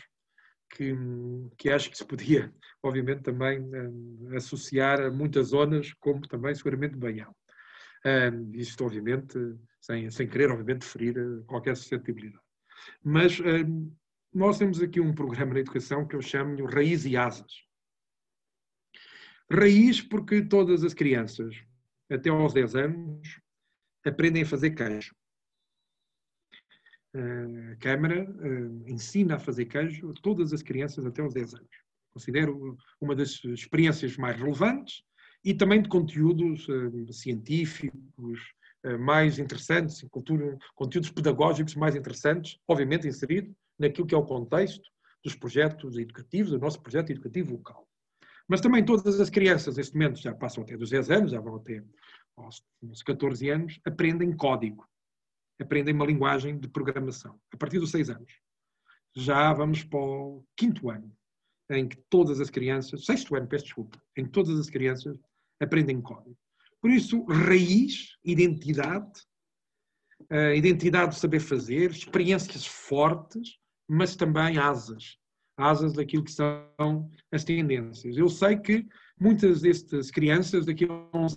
anos, vão mudar de continente mais do que uma vez. Algumas não vão sair daqui e vão trabalhar para os cinco continentes. Outras vão sair daqui, mas vão, obviamente, também ter sempre um espaço de, de relação com o fundão, com a terra onde aprenderam a fazer queijo. Isso é, hum, é, é, digamos, aquilo que eu, de certa forma, mais avançado posso partilhar com, com, com, com, hum, com todos, hum, com, todos, com todos vocês. E, e talvez algo que eu, eu aspiro é que seguramente como qualquer autarca e qualquer fundanense, como qualquer pessoa de Baião, seguramente o que mais gostaríamos era que os nossos filhos, os filhos dos nossos amigos, os filhos dos nossos familiares, obviamente, permanecessem todos cá. Quem é que não gostaria que isso acontecesse? Mas quem é que pode hoje dizer que não só por uma questão de oportunidade, mas por uma questão de vontade e de experiência, muitos dos nossos jovens querem também ter mundo querem também sentir esse mundo, mas querem eventualmente ter, depois de sentir e fazer essa viagem pelo mundo, de ter oportunidades, de ter, obviamente, outras possibilidades, um, ter também o Fundão ou Baião como um sítio onde possam ter ou uma habitação, onde possam investir, eventualmente criar o seu próprio emprego, ou investir noutros que aqui possam criar valor ou criar, criar emprego. Essa eu chamo-lhe a população vinculada. Esta vinculação, este trabalho de vinculação da população nas suas diferentes dimensões, sobretudo as gerações mais novas, é aquilo que me diz que, ok, eles vão partir, ok, outros de outras latitudes estão a vir, e, e, nisso é a lei da vida. Hoje a nossa autoestrada tem dois sentidos e não só um. Hoje o nosso túnel tem dois sentidos e não só um. Hoje aquilo que é um, a nossa forma de, eh, de valorizar tem também no seu centro a valorização da sua terra e não só valorizar as terras dos outros. Isso é, é algo que. E isso também traz outra questão. Hoje a cidadania é muitíssimo mais exigente e eu muito contente com isso. É talvez o, o maior que nós podemos deixar, o nosso maior legado é uma, uma cidadania mais exigente. Um, uma cidadania menos exigente é porque alguma coisa falhou. Uma cidadania mais exigente é seguramente que podemos deixar de maior legado relativamente a estas abordagens, estas agendas um bocadinho de, de ambição, de transformação. Ambicionarmos transformar é algo talvez do mais nobre e mais, mais relevante que podemos fazer na política, mesmo com isso, falhando algumas coisas, mesmo com isso, errando, mas com a humildade de aprender com os erros e levantarmos rapidamente, porque assim o temos que fazer para uh, continuarmos a caminhada. É, é, é, nesse sentido, eh, porque hum, portanto, a fixação, efetivamente, o, o, chamado inverno demográfico, as dificuldades de fixação dos jovens eh, nos territórios de baixa densidade, é, é com certeza um problema, mas um, a verdade é que um, a proximidade da, dos programas educativos, das escolas, com o nosso tecido empresarial, um, é muito importante. Um, e portanto eu também lhe pergunto se, se, essa foi uma das prioridades uh, no fundão, a par, como é óbvio, como referiu no início, da habitação, de procurar também oferecer novas, novas não só aos jovens, mas num plano uh, geral, uh, mas também aos jovens, um, uma habitação acessível com programas de, de apoio à habitação um, para a sua fixação e também um, perguntar se este novo modelo, não é, que foi, eh, portanto, de, em primeiro lugar, de internacionalização do fundão um, e que também permitiu trazer a, a diáspora, digamos assim, de novo ao fundão e estes quadros que estavam lá fora poderem regressar a casa e participarem neste, neste processo de, de reestruturação, digamos assim, eh, da sua terra, se foi, se foi importante e de que forma é, é que foi feita nomeadamente no que toca à, à, à educação, mas se foi uh, preponderante neste, neste, nesta mudança de paradigma no, no, no território e no município. Uhum. Bom, na parte, na parte da educação, uh, dizer que sim, né? essa foi um dos nossos maiores referenciais, sobretudo um, ehm, naquilo que nós um, ehm, pensámos, este programa que acabei de falar de, de raiz e asas, é bem exemplificativo. Ou seja, procurar que nestas agendas do empreendedorismo pudessem, obviamente, haver novas coisas que a identidade e aquilo que é uma linguagem que é universal. Eu, eu vou dizer, a Comissão Europeia dizia que até 2026 ou 27 passava, passaria a ser uma competência básica peço desculpa, uma competência obrigatória daquelas transversais, a questão de aprender programação, saber de programação. Um, não, não, pode não ser se calhar 26, 27, se calhar 2030, mas, ou então com a pandemia, se calhar em 2025. Uh, o que é certo é que uh, isso parece-me inevitável. Eu, eu quero é dar essa, essa questão, aproveitando os financiamentos comunitários, por exemplo, o nosso plano de combate ao incesto escolar tem as academias de código, júnior, dessas academias nas escolas um, ehm, básicas, como a sua referência. E termos imenso partido disso. E também melhora os resultados escolares, nas matemáticas, sobretudo, uh, e até no português, por causa da questão também do, do, do, desenvolvimento do raciocínio lógico, e, e, isso, todos ganham com isso, e, e, e, até têm algumas dificuldades, porque os miúdos que vão para o seu sexto ano da aprendizagem da, da programação já são engenheiros informáticos, podem dar formação, porque já estão, acreditem que alguns são muito bons e evoluem muito rapidamente, como deve calcular, imagina desde os seis anos uh, a aprender programação, alguns deles são, são potenciais craques, não é? desta, desta, desta área, o que também me deixa muito, muito feliz. Eu, eu lembro-me que uh, o dia que, se calhar, nós nisto, até porque nós sabemos que e isso da política é muito duro, porque, como sabemos, a inveja é o desporto nacional, não é? Já lá dizia o famoso, famoso soneto do Luís de Camões. Um, ehm, e, e, de facto, essa inveja do desporto nacional faz que que uma política em que nós diferenciamos quem cria riqueza, quem cria posse de trabalho, diferenciamos habitação para a mão de obra mais. Isso é muito, tudo, é, públicos, equipamentos públicos para empresa, tudo isto, então um pouco, depois com expressões estranhas, living labs, fab labs, bom, um, hubs e coisas assim, tudo, tudo isto era uma linguagem política de desenvolvimento muito dif, difícil. A internacionalização, quem vai, quem não vai, mas eu também tenho chouriço e não vou É, e coisas, tudo isto era, foi muito difícil. E a educação ajudou muito a que as pessoas percepcionassem que este valor era partilhado, não era só para os empresários, não era só para os que vinham de fora, também eram os que cá estavam. Uh, todos ganhávamos com isto, dar tempo ao tempo, mas, mas isso é duro em termos políticos, porque obviamente uh, era fácil e foi na oposição, tentou galgar um bocadinho essa onda de, de da inveja com, e uns contra os outros, e este só, só, este só pensa nos que vêm de fora e os que cá estamos, e estas coisas todas que são, que, que, que são colocadas e que podem, obviamente, eh, ganhar os seus, os seus adeptos, mas temos que ter, obviamente, eh, também convicções fortes e, sobretudo, estratégia, como, como acho que, pelo menos, isso eh, dei-me o benefício da dúvida que, que, tivemos, temos e continuaremos a ter enquanto eu for Presidente da Câmara do Fundão, é, de facto, foco e estratégia. E, e, nessa, e, nessa parte a educação foi, foi essencial, porque quando pusemos as academias nas escolas, as pessoas perceberam que isto era mais transversal, que isto era um projeto em que não eram só uns engenheiros estranhos que vinham de não sei de onde, eh, de várias nacionalidades e religiões, e que aqui vinham, que ao fim de semana partiam para conhecer e para voltar, e que não estavam cá aos fins de semana. Não, era muito mais que isso.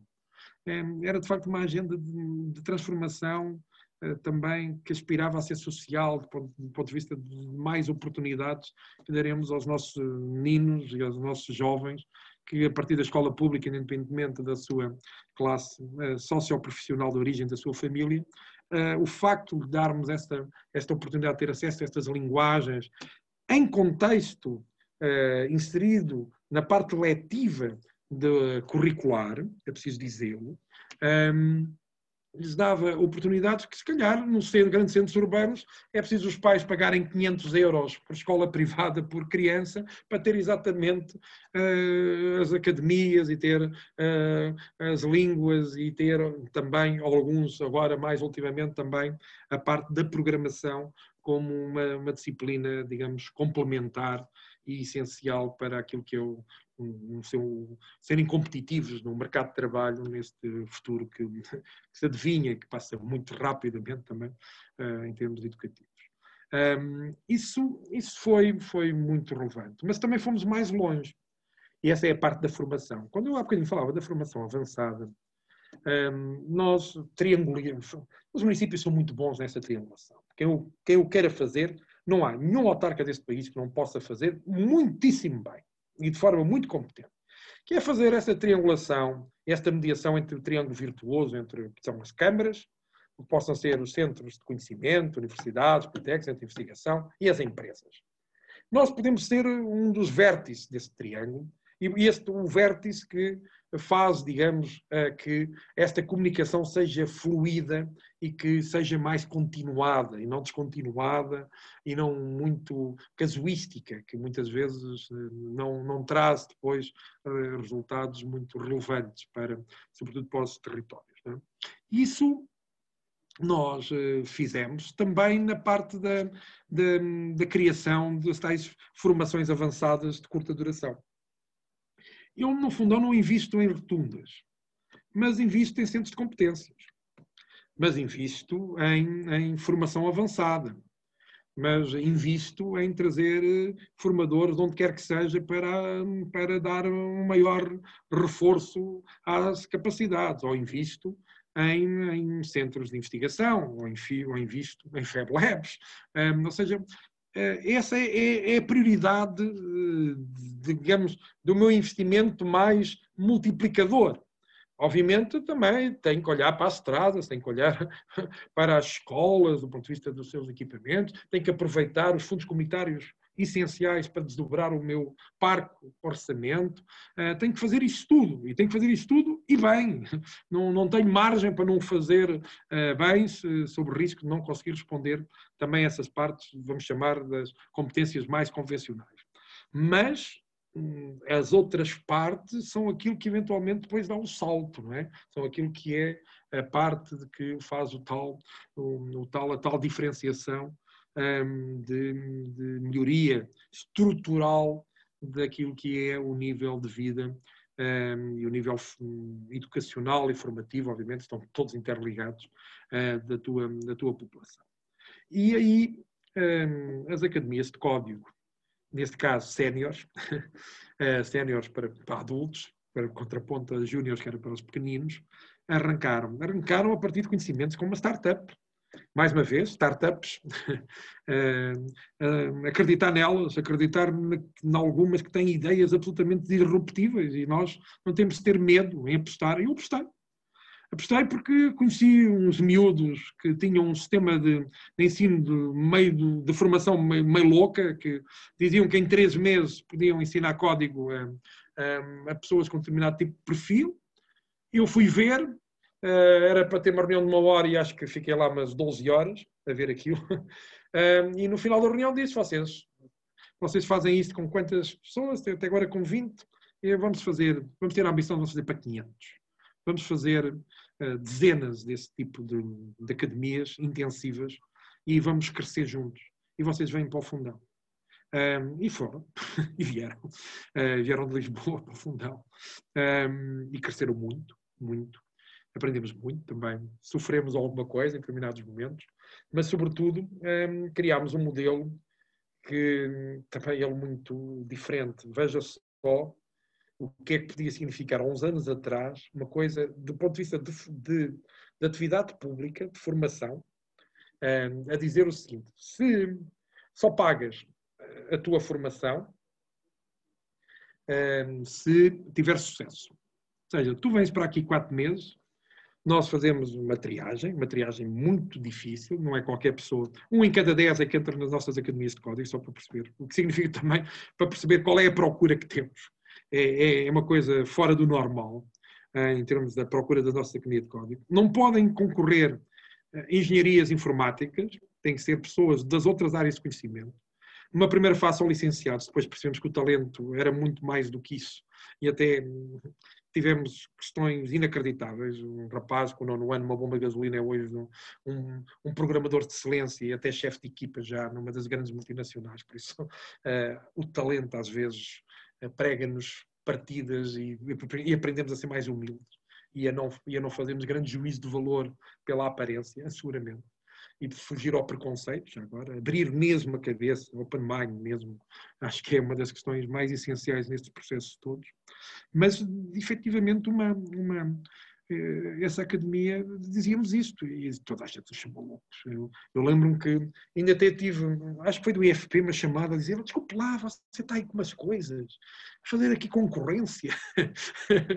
concorrência, vejam só, pá, que coisa mais ridícula, não é? Quer dizer, nós estamos a resolver um problema ao país, que é como é que eh, rapazes e raparigas que fizeram um percurso maravilhoso e, e queriam ser antropólogos, não tinham trabalho, mas eram excelentes na lógica e podiam uh, reconduzir a sua vida, ou da comunicação social, ou do teatro, ou da sociologia, ou da história, ou do jornalismo, uh, ou de, da arquitetura, sei lá, do design, não sei, tantas áreas que, que de um estoque gigante de talento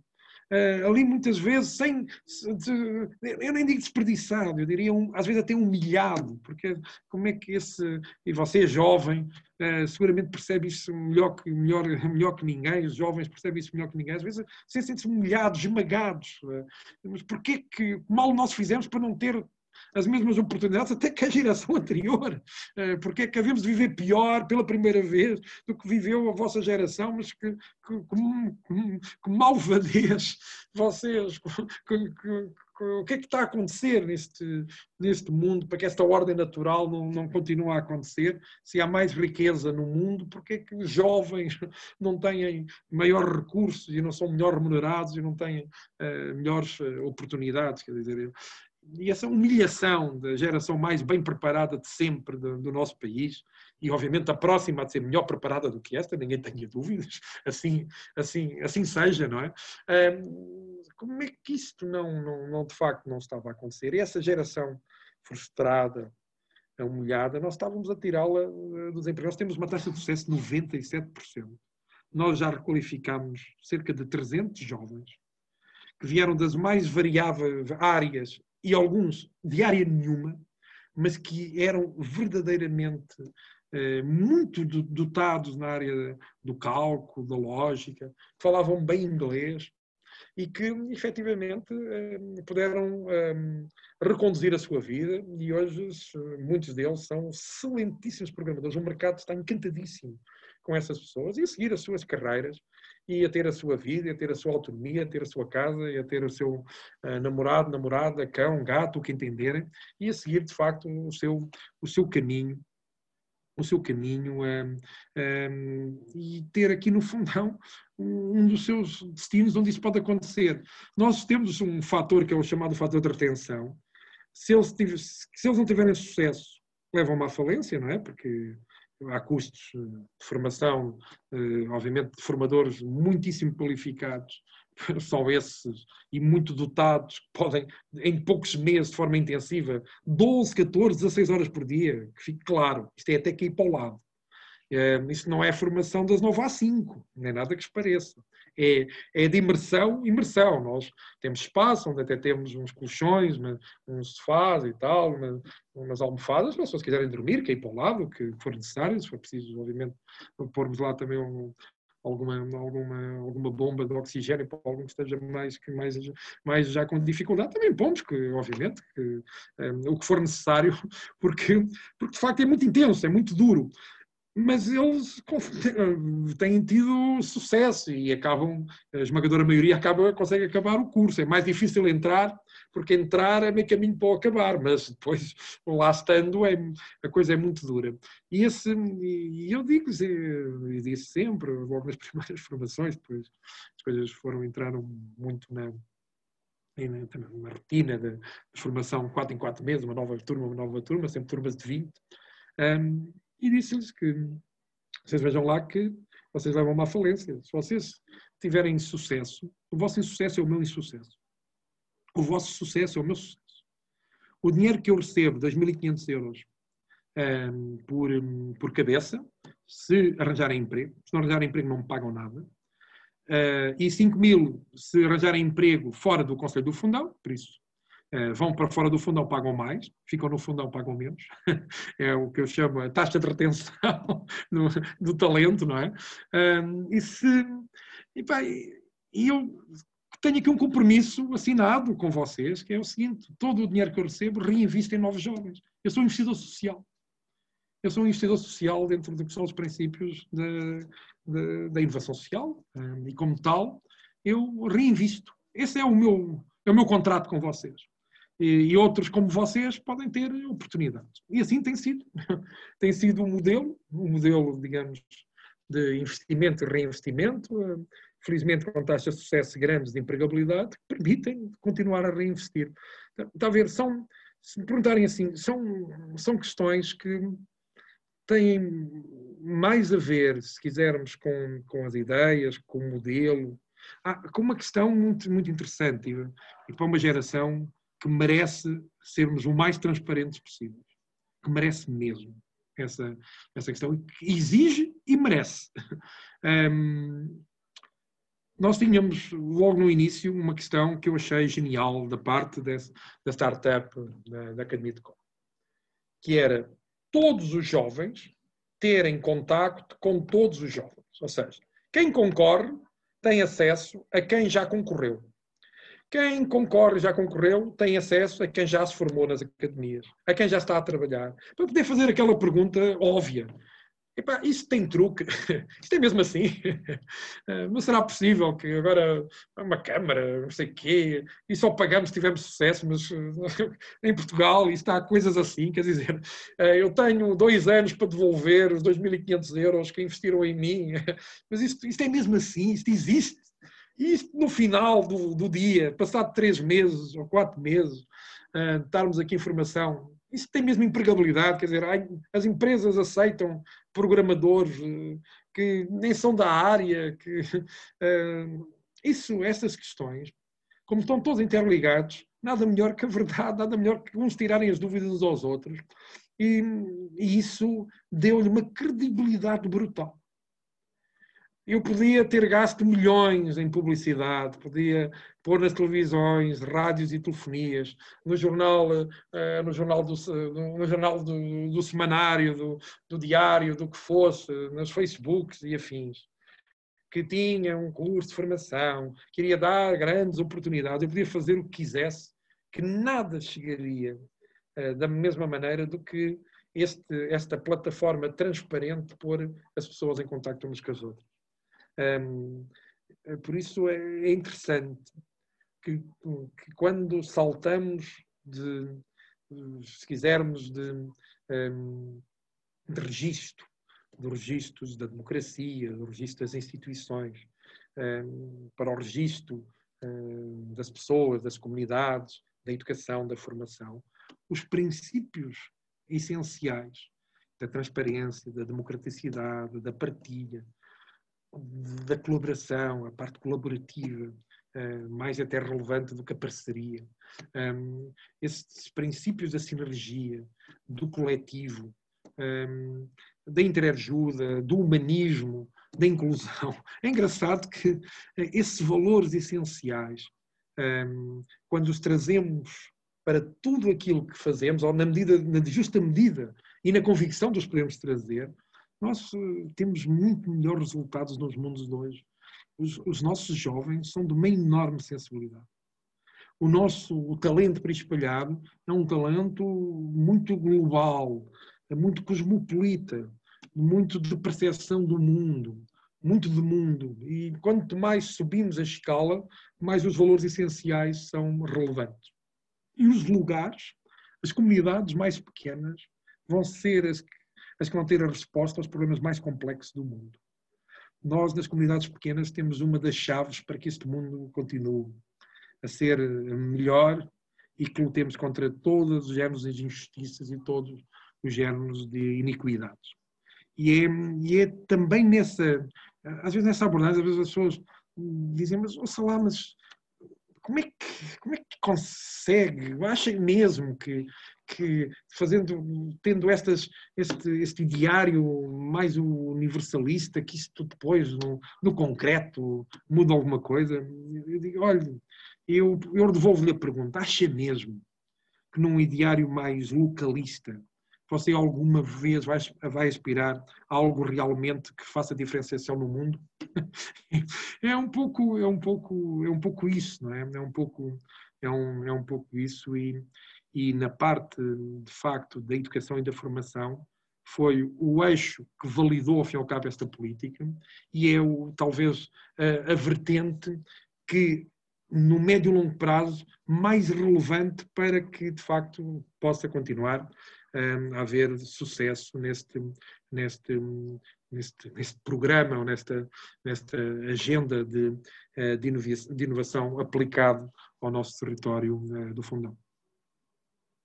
Sim, e com certeza também será uma das formas de, de poder eh,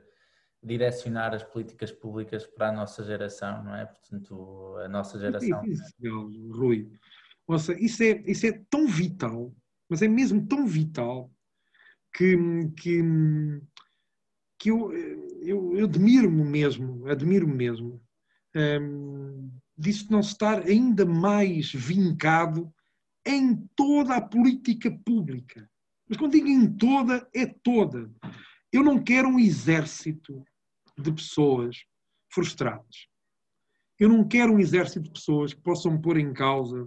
aquilo que é uma das, um dos grandes ganhos de todas as civilizações, que é, ao fim e ao cabo, uh, toda um, um, o mundo das, o mundo o mundo dos valores uh, europeus. Os valores europeus são, são, são é um capital gigantesco uh, para a humanidade. E eu não quero que essas pessoas deixem de acreditar nisso, naquilo que é o modelo social europeu, porque de facto a nossa Europa, e em concreto o nosso país, e em concreto depois os nossos, os nossos, os nossos autarcas, não, não tenham isso na, na sua linha da frente. Mesmo quando o país não tenha, os autarcas o tenham. Porque os autarcas uh, são, e continuarão sempre a ser, uma das linhas mais vanguardistas da política pública. Porque nós, todos os dias, temos que nos adaptar. Nós, todos os dias, temos que, estamos a lidar com, com a realidade e a realidade é tão cambiante que nós temos permanentemente de corrigir, de adaptar, de percepcionar, de criar, de, de, de alguma forma de, de, reinventar. E isso é, é, é, algo que nós não podemos perder, mas também, né, muitas vezes nisso, não podemos é nunca perder também o sentido do mundo. as, as autarquias do, da pós-infraestruturação, não é? Não quero dizer que não precisemos de algumas infraestruturas, claro que sim, mas, mas toda a gente percebe o que eu estou a dizer. Uh, nós, nós estamos, sobretudo, no mundo e no, no, funcionamento autárquico, onde estamos muito mais no capital humano, no, combate à exclusão social, no, no repertório uh, ligado ao, ao, valor da educação, ao valor do ambiente. E claro que alguns também, ao valor da inovação, ao valor da competitividade, ao valor da tecnologia, claro que sim, mas o paradigma, obviamente, é, é diferente e, e, e, se ele não tem essa conexão com, com, com os mais jovens, há aqui uma parte desta, desta equação que, que vai ficar mais pobre. Eu, eu aprendi, volto a dizer, eu aprendi e aprendo, eh, sobretudo, com a geração mais jovem. E, e alguém me diz, oh, ok, você deve aprender com os mais sábios, geralmente são mais, mais velhos. E eu, às vezes, resisto. e digo, ok, sim, seguramente vou ouvir os mais sábios,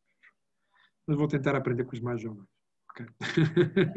a verdade é que hum, há uma grande dificuldade hoje dos agentes políticos de comunicarem com, com a nossa geração, de conseguirem perceber aqueles que são os verdadeiros problemas, as questões que, que, que, que a minha geração, a, a geração eh, a seguir à minha, uh, colocam diariamente. E a verdade uh, que dizia há, há bocado e muito bem é que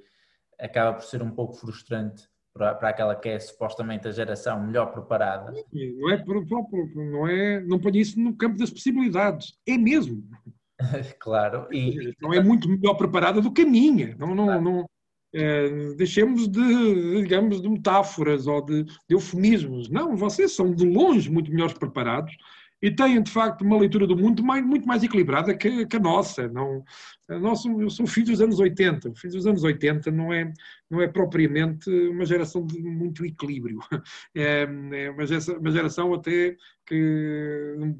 obviamente, da democratização do consumo, não é? E isso, isso geralmente não é uma geração de logo muito equilíbrio. Vocês já são uma geração muito mais equilibrada e muito mais conectada com o mundo. Isso é, é um valor incalculável. Isso não, não, não, não, se põe em causa. Oh, Rui, só enquanto estava a dizer essa questão de falarmos para vocês por causa do que são as vossas aspirações. Quando nós criámos o tal, o tal programa do Ano Tartaruga, um, da casa, uma das questões que nós um, referenciamos é, houve lá, mais uma vez, que queres ter uma casa aos 23 anos? Aos 22 anos? Queres ter a tua casa própria? Queres ser autónomo, uh, pois tens aqui uma oportunidade. Porque se há coisa que obviamente vos marca, um, que é, é a questão de uh, muita da vossa geração, e não é só por questões às vezes de emprego, é muitas vezes pela remuneração do emprego e pelo custo da habitação. Estas duas coisas, obviamente ligadas, leva-vos a que uh, passem muitos anos, mais do que seguramente vocês todos gostariam, em estar na casa dos vossos pais. Por isso, se alguém vos o diz e que vos o permite, eh, do ponto de vista de ter a habitação muito mais disponível e muitíssimo mais barato. Eu só dou um exemplo, um T2 aqui no primeiro ano, o dito ano de tartaruga, uh, custa 150 euros por mês, porque a outra parte é a nossa subvenção. Uh, um jovem mesmo, um jovem estagiário que possa começar a ganhar, por exemplo, mil euros, pronto, tem aqui uma qualidade de vida absolutamente extraordinária com habitação própria, própria, pode viver, evidentemente, Alguns desses que vieram na parte de arrendamento, já passados esses anos, obviamente já têm, compraram a sua casa cá, investiram cá, voltaram, criaram aqui, uh, eles próprios criaram raízes. Outros uh, mantêm-se nos processos de aluguer, obviamente, passado o primeiro ano, pagam a renda de mercado, que obviamente é muitíssimo mais barata aqui do que é no Grande Porto, Grande Lisboa. Eu até a, a brincar, mas a sério, vou dando eh, muitas vezes e às vezes até nações de Câmara, Assembleias, vou dizer, que tenho sempre uma boa notícia, geralmente, para partilhar, e a boa notícia é que o preço metro quadrado em Lisboa subiu. E como o preço metro quadrado em Lisboa subiu, nós somos, estamos mais competitivos. e, e, e, acho que é, é, uma, parece, é uma questão de lapalice. É uma questão tão simples, mas é uma questão que funciona. Acreditem que funciona. Um jovem, um jovem para ter um equivalente a um T2 uh, eh, em, em, em, Lisboa, pode ter, tinha que ter um rendimento, se calhar, uh, líquido, se calhar na casa dos 2 mil euros, para ter uma vida uh, minimamente confortável e não nada comparada com a vida que, obviamente, pode ter aqui ganhando os mesmos 2 mil euros, isso seguramente. mas aqui, ganhando, começando a ganhar mil euros, que é o mesmo que começa a ganhar muitas vezes em Lisboa quando faz o estágio, e, e, e já não é mau, quando, quando é um estágio pago uh, e remunerado nessa à ordem de, uh, de, grandeza, mesmo com a precariedade que, obviamente, essas coisas hoje, infelizmente, também trazem. Uh, quer dizer, ou tem os pais ali perto que possa viver, ou os pais estão a pagar para ele poder lá viver, ou então fará cerca de, de duas horas e meia transportes ou de viatura própria, que obviamente os pais terão que provavelmente financiar, para se poder sustentar. Porque é, é praticamente impossível. Isso, isso é a parte que nós, agora em termos nacionais, nestas, nestas perspectivas da coesão, também é competitivo. Este país assimétrico, por ser assimétrico, é mau. Mas essa assimetria também traz uma vantagem competitiva para o país, que até ajuda, nas zonas mais assimétricas, elas poderem-se um, atrair investimento mais rápido. É que se os fatores produtivos alguns dos mais essenciais são muito mais baratos num país tão pequeno, mas tem essa vantagem, então vamos canalizar o investimento estrangeiro, nomeadamente para esses sítios. Por que raio é que grande parte do investimento estrangeiro tem que cair na mesma faixa uh, do litoral? Isto é uma política de Estado. Porque não me venham cá com coisas, claro que se me disserem assim, eu vou investir num porto, claro que não vai fazer um porto na zona do interior. Mas se eu vou fazer uma empresa uh, de, uh, de, chips, o que é que interessa fazer uma empresa de chips ou uma, uh, num, na zona da Grande Lisboa, Grande Porto, onde pagam balúrdios por metros quadrados e não sei o quê, e estas sessões todas, de, quando pode fazer exatamente a mesma coisa com fatores mais baixos, obviamente trazendo dinâmicas positivas, emprego de, de, qualidade, emprego também em quantidade, porque nós também precisamos de coisas com escala, precisamos de projetos com massa crítica, com escala, projetos que possam alavancar de alguma dimensão. O micro é muito importante, muito micro é o nosso país e assim vivemos, mas nós também precisamos de algumas coisas que possam ter, às vezes, outra, outra dimensão possam ajudar a alavancar outros processos, outras quantidades, que isso também é essencial para o interior. Mas porquê que raio uma empresa como esta tem que estar no, na faixa litoral? Porquê é que esse investimento estrangeiro tem que ir sempre para os mesmos sítios, para os mesmos parques, que muitas vezes já nem lá cabe nada e depois andam-se a fazer atentados ambientais, a, a fazer planos mais ou menos suspeitos uh, para conseguir arranjar mais uns milhares uh, de metros quadrados, mais umas centenas de hectares para esses grandes investimentos, quando nós temos território uh, desocupado, disponível, infraestruturado,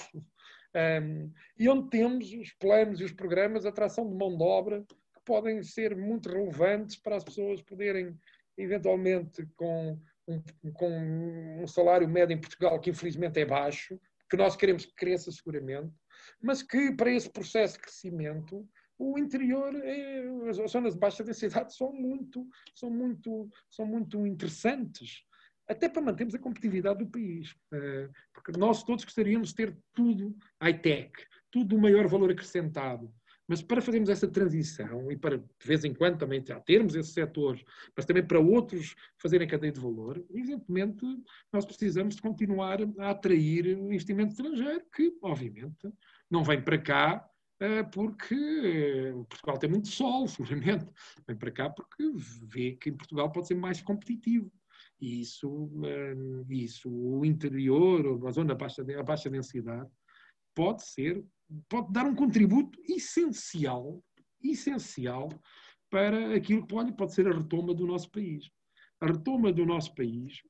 eh, até porque nesta retoma, fazendo aqui a questão do Covid eh, e as oportunidades que eventualmente isso possa nos trazer, há muita gente que pela primeira vez passou férias na baixa densidade. Eh, passou férias que não é um fim de semana, é passar férias. Há muita gente que diz, ah, isto é assim, ah, estes turismos rurais, estes hotéis rurais. Este só pode já estar uma semana, uma semana e meia, com, com os parques, os praias fluviais, as águas interiores, o ambiente, o património cultural, a gastronomia, o nosso património de aldeias. Eh, não esqueçamos esta questão da aldeia como uma célula viva eh, e tão, e tão, e tão olha, num turismo, de, quando falas de turismo de experiência, que era uma experiência maravilhosa, vão para uma aldeia e interrelacionam-se com, com, a, com a comunidade de lá. Eh, nós, algumas das nossas melhores festividades uh, têm um princípio, é que as, uh, as, casas das pessoas se abrem, ou seja, em vez de andarmos a fazer e a gastar balúrdios em estilo feiras medievais e coisas dessas, que eu me recuso, enquanto for autarca, sequer a pensar. Um, ehm, nós eh, pegamos nos produtos endógenos e, e, fazemos festividades em que as pessoas abrem as suas casas e cada casa, fizemos um regulamento, conseguimos passar a ter questões de Alzheimer, que, as pessoas partilham a sua casa. Você entra na casa das pessoas, mas entra aos milhares. As tasquinhas são as casas das pessoas. Isto é a forma mais colaborativa de construir algo. Há a forma mais. Essas pessoas têm, qualquer pessoa que cá vem tem uma experiência maravilhosa. Que o, o, licorzinho é feito na casa da pessoa, por isso está a partilhar a sua cozinha, a partilhar a sua, a sua adega, a sua loja e, e as suas histórias. E, e isso hum, aldeias conseguem montar 150, 200 espaços destes. E veja, milhares de pessoas vêm com chocalhos ligados à transumância, ou uma festa da cereja, claro, ligada à cereja do fundão, ou, uns míscaros ligados aos cogumelos silvestres, que aqui também são muito fortes, um, por exemplo, ou à Feira do Queijo. Sobre essas três primeiras, são milhares de pessoas que se concentram com esta ideia genuína, temática, mas uh, que depois, na sua, na sua montagem, um, posso gastar 100 mil euros por ano em algumas destas, uh, se calhar um bocadinho mais, nesse conjunto de três festividades. Neste conjunto destas três festividades, que têm esta forma uh, de posicionamento, podemos estar a falar em determinados anos em que estão mais de 100 mil pessoas. Uh, 100 mil pessoas, pouco mais de 100 mil euros, é um bom rácio. é um bom rácio. Um, e isso é, e se conseguir financiamento comunitário, então, às vezes, o meu gasto real são 20 ou 30 mil euros. É melhor nem dizer muito isso, que, que às tantas ainda pensam que vão lhes dar as festas. isso é, porque são tão, tão baratas que não devem, não devem prestar para nada. Não, não, são espetaculares, porque têm esta experiência, esta questão do afeto, esta questão da relação direta de uns com os outros, que é o de mais moderno temos, o de mais sofisticado temos e que do mais diferenciador temos para oferecer. Portugal tem isso para oferecer, sobretudo nas regiões da baixa densidade, nas cidades pequenas, nas nossas aldeias, saibamos colocar esses recursos à condição, saibamos comunicá-los bem um, ehm, e sermos muito coerentes depois nessa, nessa comunicação e integrar as políticas de forma que essa coerência não seja só comunicativa, obviamente. Dá muito trabalho poder ser coerente em termos de comunicação e não termos que andar aos zigue-zagues. Isso significa que alguma coisa mais, mais substantiva e mais estrutural está a ser bem feita. Claro. Uh, até acabou por fugir, fugir, um pouco para, para aquela que ia ser a minha última pergunta, mas, mas aí concordo plenamente consigo, até porque é, acaba por ser isto a nível genérico em Portugal, é algo que nos caracteriza enquanto portugueses. Mas um, nas regiões do interior eu acho que ainda mais, se calhar um pouco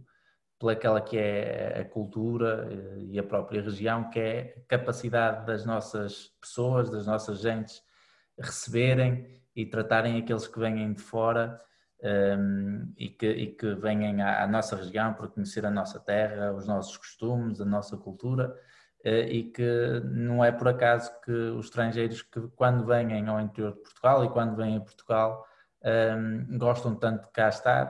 uh, e, e, às vezes acabam mesmo por, por se fixar cá. Cada vez mais. Cá, Nós somos um paraíso para, para muitas comunidades estrangeiras, muitas, não só os, os do New Wave, eh, por exemplo, que procurando vidas mais alternativas, ligadas muitas vezes à agricultura biológica, à permacultura, eh, alguns até à agricultura orgânica, etc. Mas eh, também os nómadas, os, te, os teletrabalhadores. Nós temos aqui, em algumas recônditos, algumas aldeias, alguns dos melhores quadros do mundo. E isso, e não fazemos grandes comentários, obviamente, sobre isso, mas cá, eles andam por cá.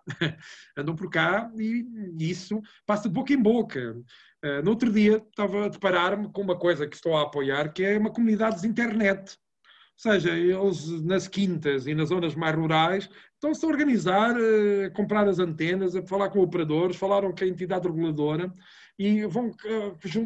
juntar-se associações que na prática querem internet de alta qualidade no território, já não é só nas áreas urbanas, é no território. E nós estamos a acompanhar isso já com questões bem, bem fundas do ponto de vista do que é a prioridade de investimentos nos próximos anos, que obviamente vamos não só querer ter eh, conectividade em todas as, em todas as áreas urbanas, em todas, em todas as localidades, todas, sem exceção, mas queremos ter internet de alta performance em todo o território. Nós já temos conexão em todo o território, porque montamos, somos o, o primeiro conselho LoRa uh, do país. O LoRa é um sistema de, de, de, de transferência de, de conexão, através de sistemas de antenas e ondas de rádio, onde temos todos os 700 km quadrados do fundão têm conectividade, todos. Uh, muito relevante, por exemplo, para agora tendências. Por exemplo, nós agora estamos a ligar as coisas, não é? Tecnólogos com agricultores, agrotec. Uh, inovação com área social, inovação social, modelos de, uh, modelos de envolvimento, de participação, de, de melhoria da qualidade de vida. Inovação aberta, design factories, modelos de design thinking mais partilhados e tal. Um, ou seja, estamos a, a conectar uh, metalomecânica, a automação, 5G, inteligência artificial, testes de, uh, e automação, ou seja, laboratórios de 5G, laboratórios de, ligados à inteligência artificial. Ou seja, nós estamos a conectar, sobretudo também atividades tradicionais, sobretudo na parte agroindústria e na nossa indústria tradicional, até nas confecções, que é uma indústria tradicional aqui da região, a que sobreviveu, que felizmente ainda alguma sobreviveu, não muita, mas alguma sobreviveu e, e de facto, fazer essa interligação entre os setores tradicionais e estas áreas mais, mais, mais, mais, mais tecnológicas. E, e essa, essa também é uma abordagem que eu gostava também daqui, daqui de deixar. Uh, se me perguntem por, por onde começar, comece, vejam as atividades que têm, as empresas que têm, verem um pouco por aí onde é que elas querem posicionar e depois há ver, fazer ligação com a parte do conhecimento, seguramente, é um caminho, é um caminho que tem que ser sempre trilhado. Há outras peças do puzzle, seguramente, mas esse é um caminho absolutamente essencial. Isso não começa de um, do zero, apesar de no Conselho do Fundão estas áreas das tecnologias, de facto, foram, foram um pouco foram um pouco começadas do zero, efetivamente, mas as outras não. E a ligação agora entre umas e outras é uma das questões mais, mais interessantes, este matching destas áreas, é uma das questões mais interessantes, onde nós, obviamente, agora também nos posicionamos. Nós estamos a, trabalhar aí num centro de experimentação na Agrotec, que é para startups do mundo inteiro que queiram experimentar os seus produtos, ou em, em fase ainda de teste, ainda pré-produto, numa fase de produto, o façam em contexto real com os nossos agricultores, com, as nossas, eh, com os nossos cultivares, com as nossas áreas de produção agrícola, que são muito diversificadas e, como tal, em vez de PowerPoint, temos um escaparate, temos montras reais. Eh, e isso, isso parece tão simples e tão básico. Ok, faça-se. Nós estamos a fazê-lo. E, e, e isso vai seguramente nos próximos anos atrair empresas desse setor atrair investidores desse setor e, ao mesmo tempo, os nossos agricultores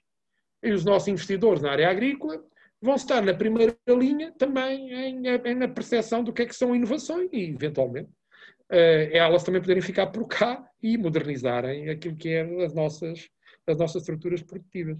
Um, é, é uma forma muito interessante e barata de fazer a, a dita transferência tecnológica. uh, e, é, e é muito esse caminho que também estamos a, a trilhar uh, no seguimento daquilo que estava, estava a Rui a dizer. Aqui aproveitando também, que, e, e, acabou por responder à minha última pergunta, uh, que a pandemia também nos traz novas formas agora de ver, de ver o mundo, de ver a sociedade e, e as próprias autarquias, as próprias regiões têm que se adaptar, olhar para o teletrabalho como algo que será algo de futuro e começar a preparar o território para, para receber, para ter infra, o, o, território com infraestruturas que permitam às empresas uh, fixarem o seu... A estrutura mais importante que temos, Rui, é a conexão, a conectividade. Neste momento é, é a parte mais relevante, mais relevante que as estradas. Claro. Um, e isso é, é uma questão que temos mesmo que perceber todos. E o país está num bom caminho, quer dizer, nós não estamos assim tão atrasados quanto isso, mas, mas cuidado, não nos podemos, não, sobretudo não nos podemos estar muito tempo aqui com, com pluridos uh, acerca de como é que é esta coisa do 5G, para trás, para a frente, nunca mais esse concurso, quer dizer, nós estávamos na linha da frente da conexão e agora estamos a perder o comboio, porque, uh, quer dizer, tem que, o governo tem que assumir mais algumas coisas e se calhar noutras tem que assumir menos, mas há algumas tem que assumir muito mesmo, obviamente não falo sequer do combate à pandemia, que evidentemente, claro que sim, mas também nas componentes que são mais estratégicas para o país, esta coisa de que agora está, está muito na moda, deixar, deixar nas entidades reguladoras, que, nem, que até são entidades muito estranhas do ponto de vista do que é o controle democrático delas. Uma espécie de, de, de juízes uh, que, que têm os seus timings, têm as suas coisas. Quer dizer, eu acho que entidades reguladoras podem estar na decisão de, do, da, dos júris, obviamente, devem estar no controle da execução, seguramente, para que as coisas que são contratadas realmente depois, obviamente, apareçam naquilo que possa ser a arbitrariedade entre quem concessiona e quem dá com e quem é concessionário, claro que sim. Eh, o concedente e o concessionário, quando estamos a falar desse tipo de modelos, mas não, acho que estamos a dar-lhes uma. Estamos a pôr neles aquilo que é de facto, devia de facto ser um, a estrutura governativa, operativa, executiva um, a avançar e depois darmos uma, uma espécie de, de ilusão de, de, que tudo é obviamente mais transparente e tal, quando depois sentimos todos os grupos aos tiros, toda a gente, uh, o maior grupo português, Altice, sempre com muitas manifestações de grande desconforto relativamente a este, a este tempo, estas coisas todas, e nós estamos a perder um bocadinho esse comboio. Mas se, se perdemos de uma determinada maneira, temos que nós, se calhar, nos territórios, um, olharmos para isto e, e um, nós o meu contributo agora para os planos do 2030 e para o plano de resiliência aqui da nossa CIM foi dizer que o nosso projeto é um projeto de conectividade. E felizmente os meus colegas uh, uh, alinharam muito nessa, nessa vertente, obviamente contribuindo e, e, tornando até o projeto bastante mais rico. E, e, nós foi aí que nos posicionámos, não foi construir uh, novas, novas autoestradas, novas valências, claro que termos uma autoestrada seguramente com menos portagens era muito relevante, seguramente, e assim, assim também gostaríamos, obviamente, de ter, né? esses contextos, claro que sim, mas a nossa abordagem principal foi uh, Connect, é assim que chama o programa, para pôr conectividade em todo o território da nossa CIM, e, e, a partir daí entram os verticais, os projetos da mobilidade, sobretudo mobilidade a pedido, os projetos da tele, telesaúde ou dos nómadas digitais e do teletrabalho, uh, os projetos de gestão de riscos ligados à componente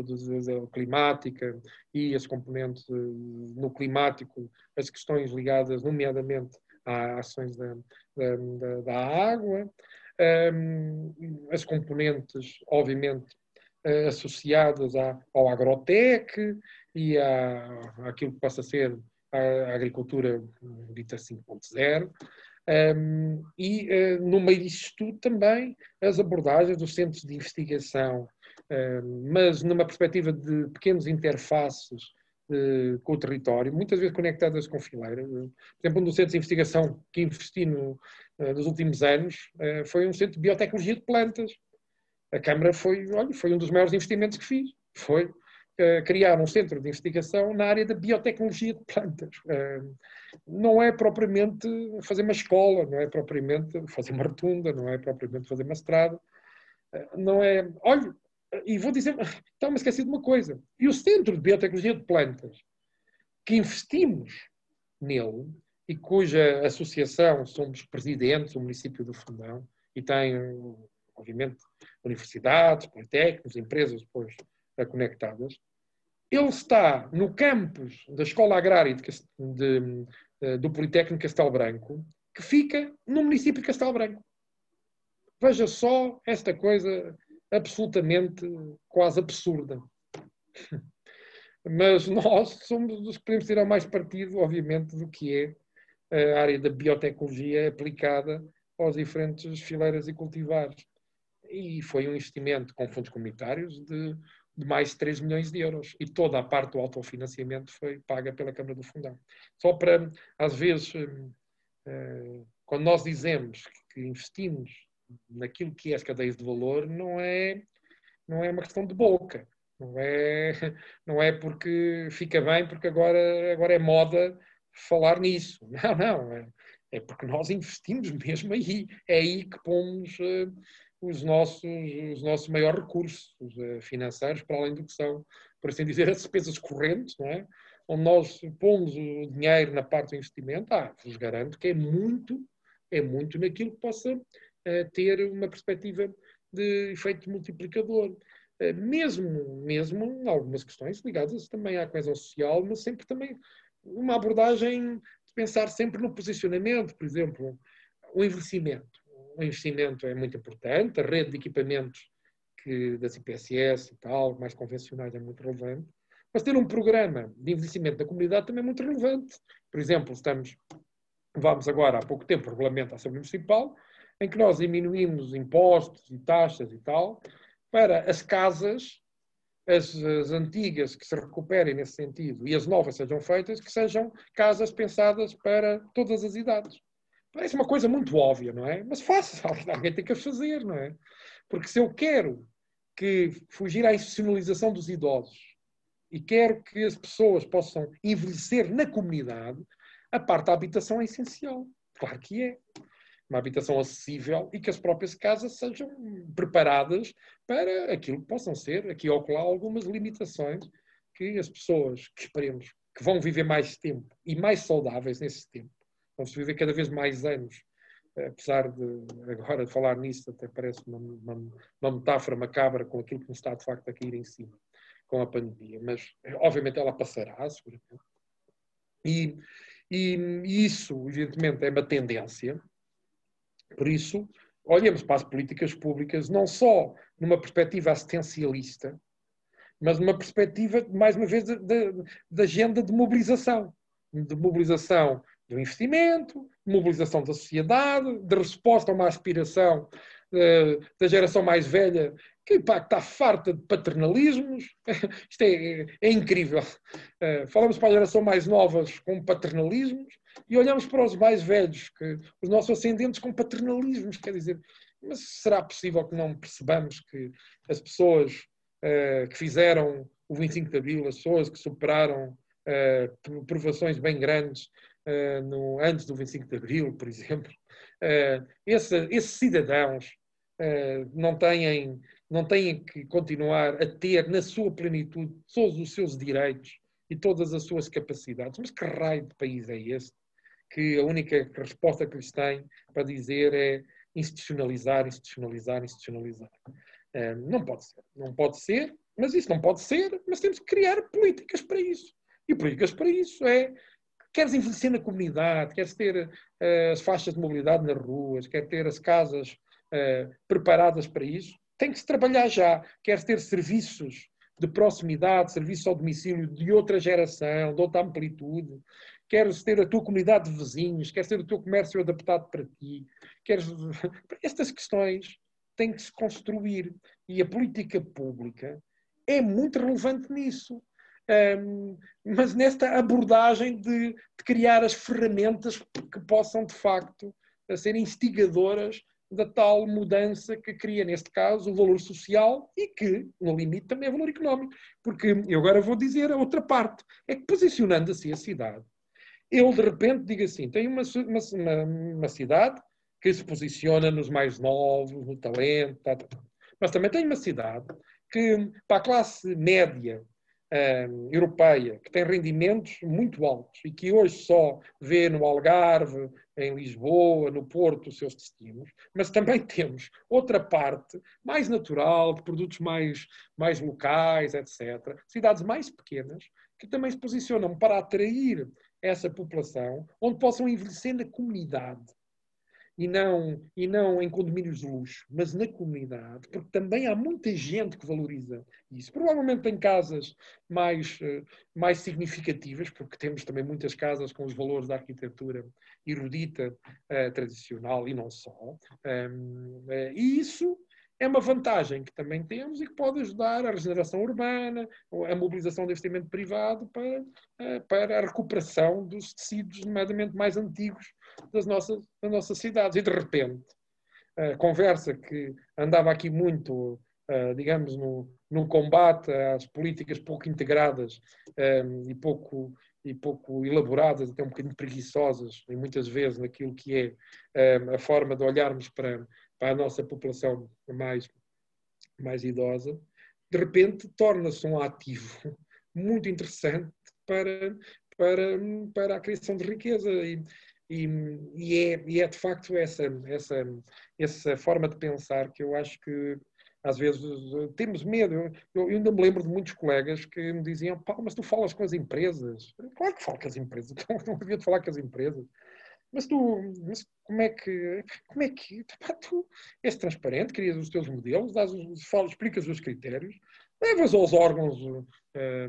aos órgãos municipais, obviamente, uh, falas com os teus concidadãos e, e força, quer dizer, uh, então, uh, como é que queres desenvolver o interior do país se não for através de, no final do dia, de, quem cria riquezas, empresas, também instituições empreendedoras, como possam ser as IPCS, seguramente também são relevantes, mas no final isto tem que, tem que, tem que ir por, esse, por, essa, por essa abordagem e, e acho que felizmente já hoje já estamos muito diferentes do que estávamos há uns anos atrás nessa percepção. Os municípios do interior, nisso têm que ser particularmente capazes é que nós não podemos ser médios nisso. Porque se nós formos medianos, se o nosso objetivo é essa mediania, eh, nessa parte, também não vamos ter grande sucesso. Nós temos mesmo que pôr isso, no meu entender, na primeira prioridade das nossas agendas de atuação local. E acho que é aí que também deixo esta, um pouco esta mensagem, uh, que vocês, uh, jovens sobretudo, um, e não só, mas as forças ditas mais vivas, mais empreendedoras, mais, mais amigas de uma agenda de, de transformação, de mudança, evidentemente estejam nessa linha da frente de não só de aspirar, como exigir isso. Uh, nós é, não podemos estar isto e depois estar permanentemente a ir buraquinho na estrada ou na rua.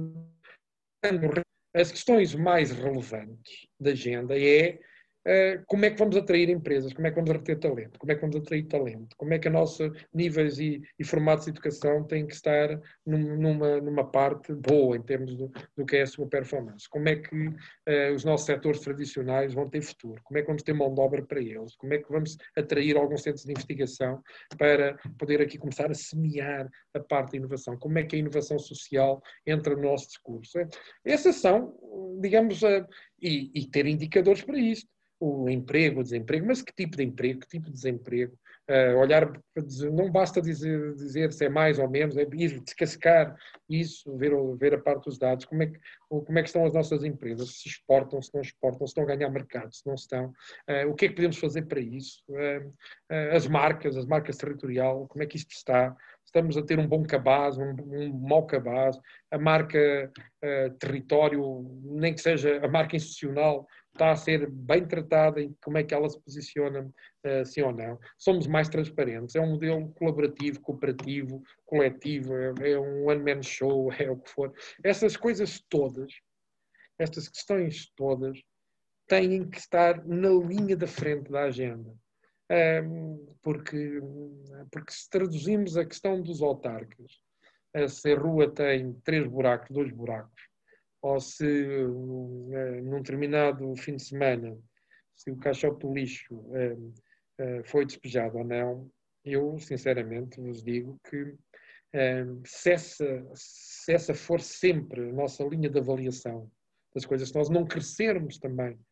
nessa linha de avaliação, o que acontece é que, de uma forma geral, uns mais, outros menos, todos mais ou menos respondem a essa, essa linha de serem uma espécie de capatazes do, das infraestruturas. E autarcas capatazes, há uns mais capazes do que outros, seguramente, mas de alguma forma todos fazem, não é? E, e depois no final, ok, então, e, e é isto. é, é isto. E então, no interior do país, esse, esse isso é, é fatal. Eu, sinceramente, acho, acho fatal. E, e, e de alguma forma contento a contribuir e agradecer, obviamente, a paciência de, não, da conversa, que é longa, mas uh, não sou entusiasmo, assim peço desculpa também. Por, não, por... Não, nós é que agradecemos. Nós é que agradecemos. acho que, tem que temos que nós, de alguma forma, também ajudarmos com, claro. um exemplo uh, e com as coisas correm bem e correm mal, mas partilhando-as, um, de alguma forma ajudar que o nível de expectativas das pessoas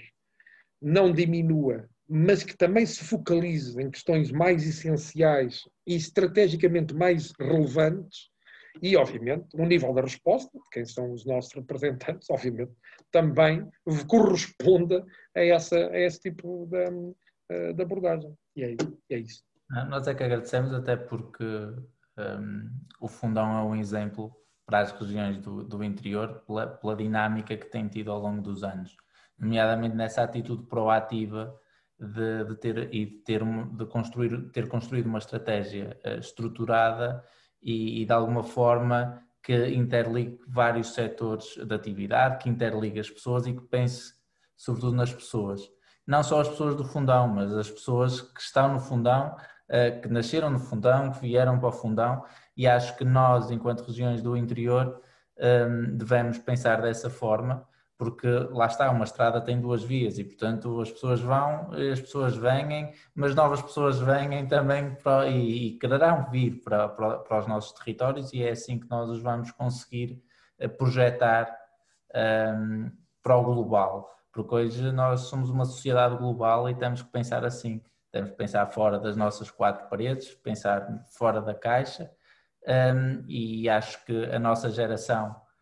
a minha geração, neste caso, terá muito para dar nesse sentido, porque essa capacidade de pensar um pouco fora da caixa e daqui, fora daquilo que são os moldes normais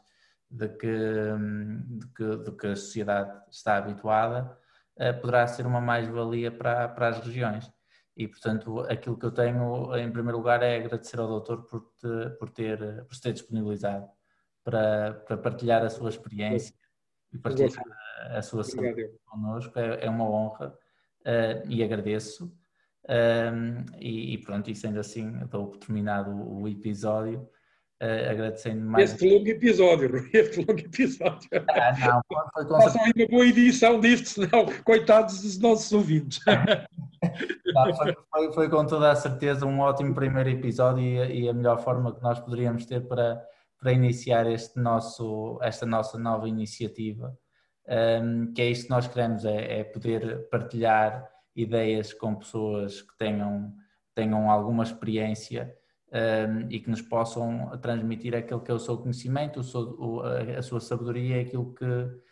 que, que, viram e que construíram ao longo, ao longo do tempo. Uh, e podermos pensar um pouco o nosso território, pensar a nossa região, pensar o país também um, e pensar sobre as questões que nos, que, que nos fazem pensar todos os dias, principalmente nós jovens, um, e portanto era isso que nós procurávamos e, e o doutor foi com toda a certeza um, uma, ótima primeira escolha e agradeço-lhe por ter por ter obrigado, obrigado, obrigado. Dispõe.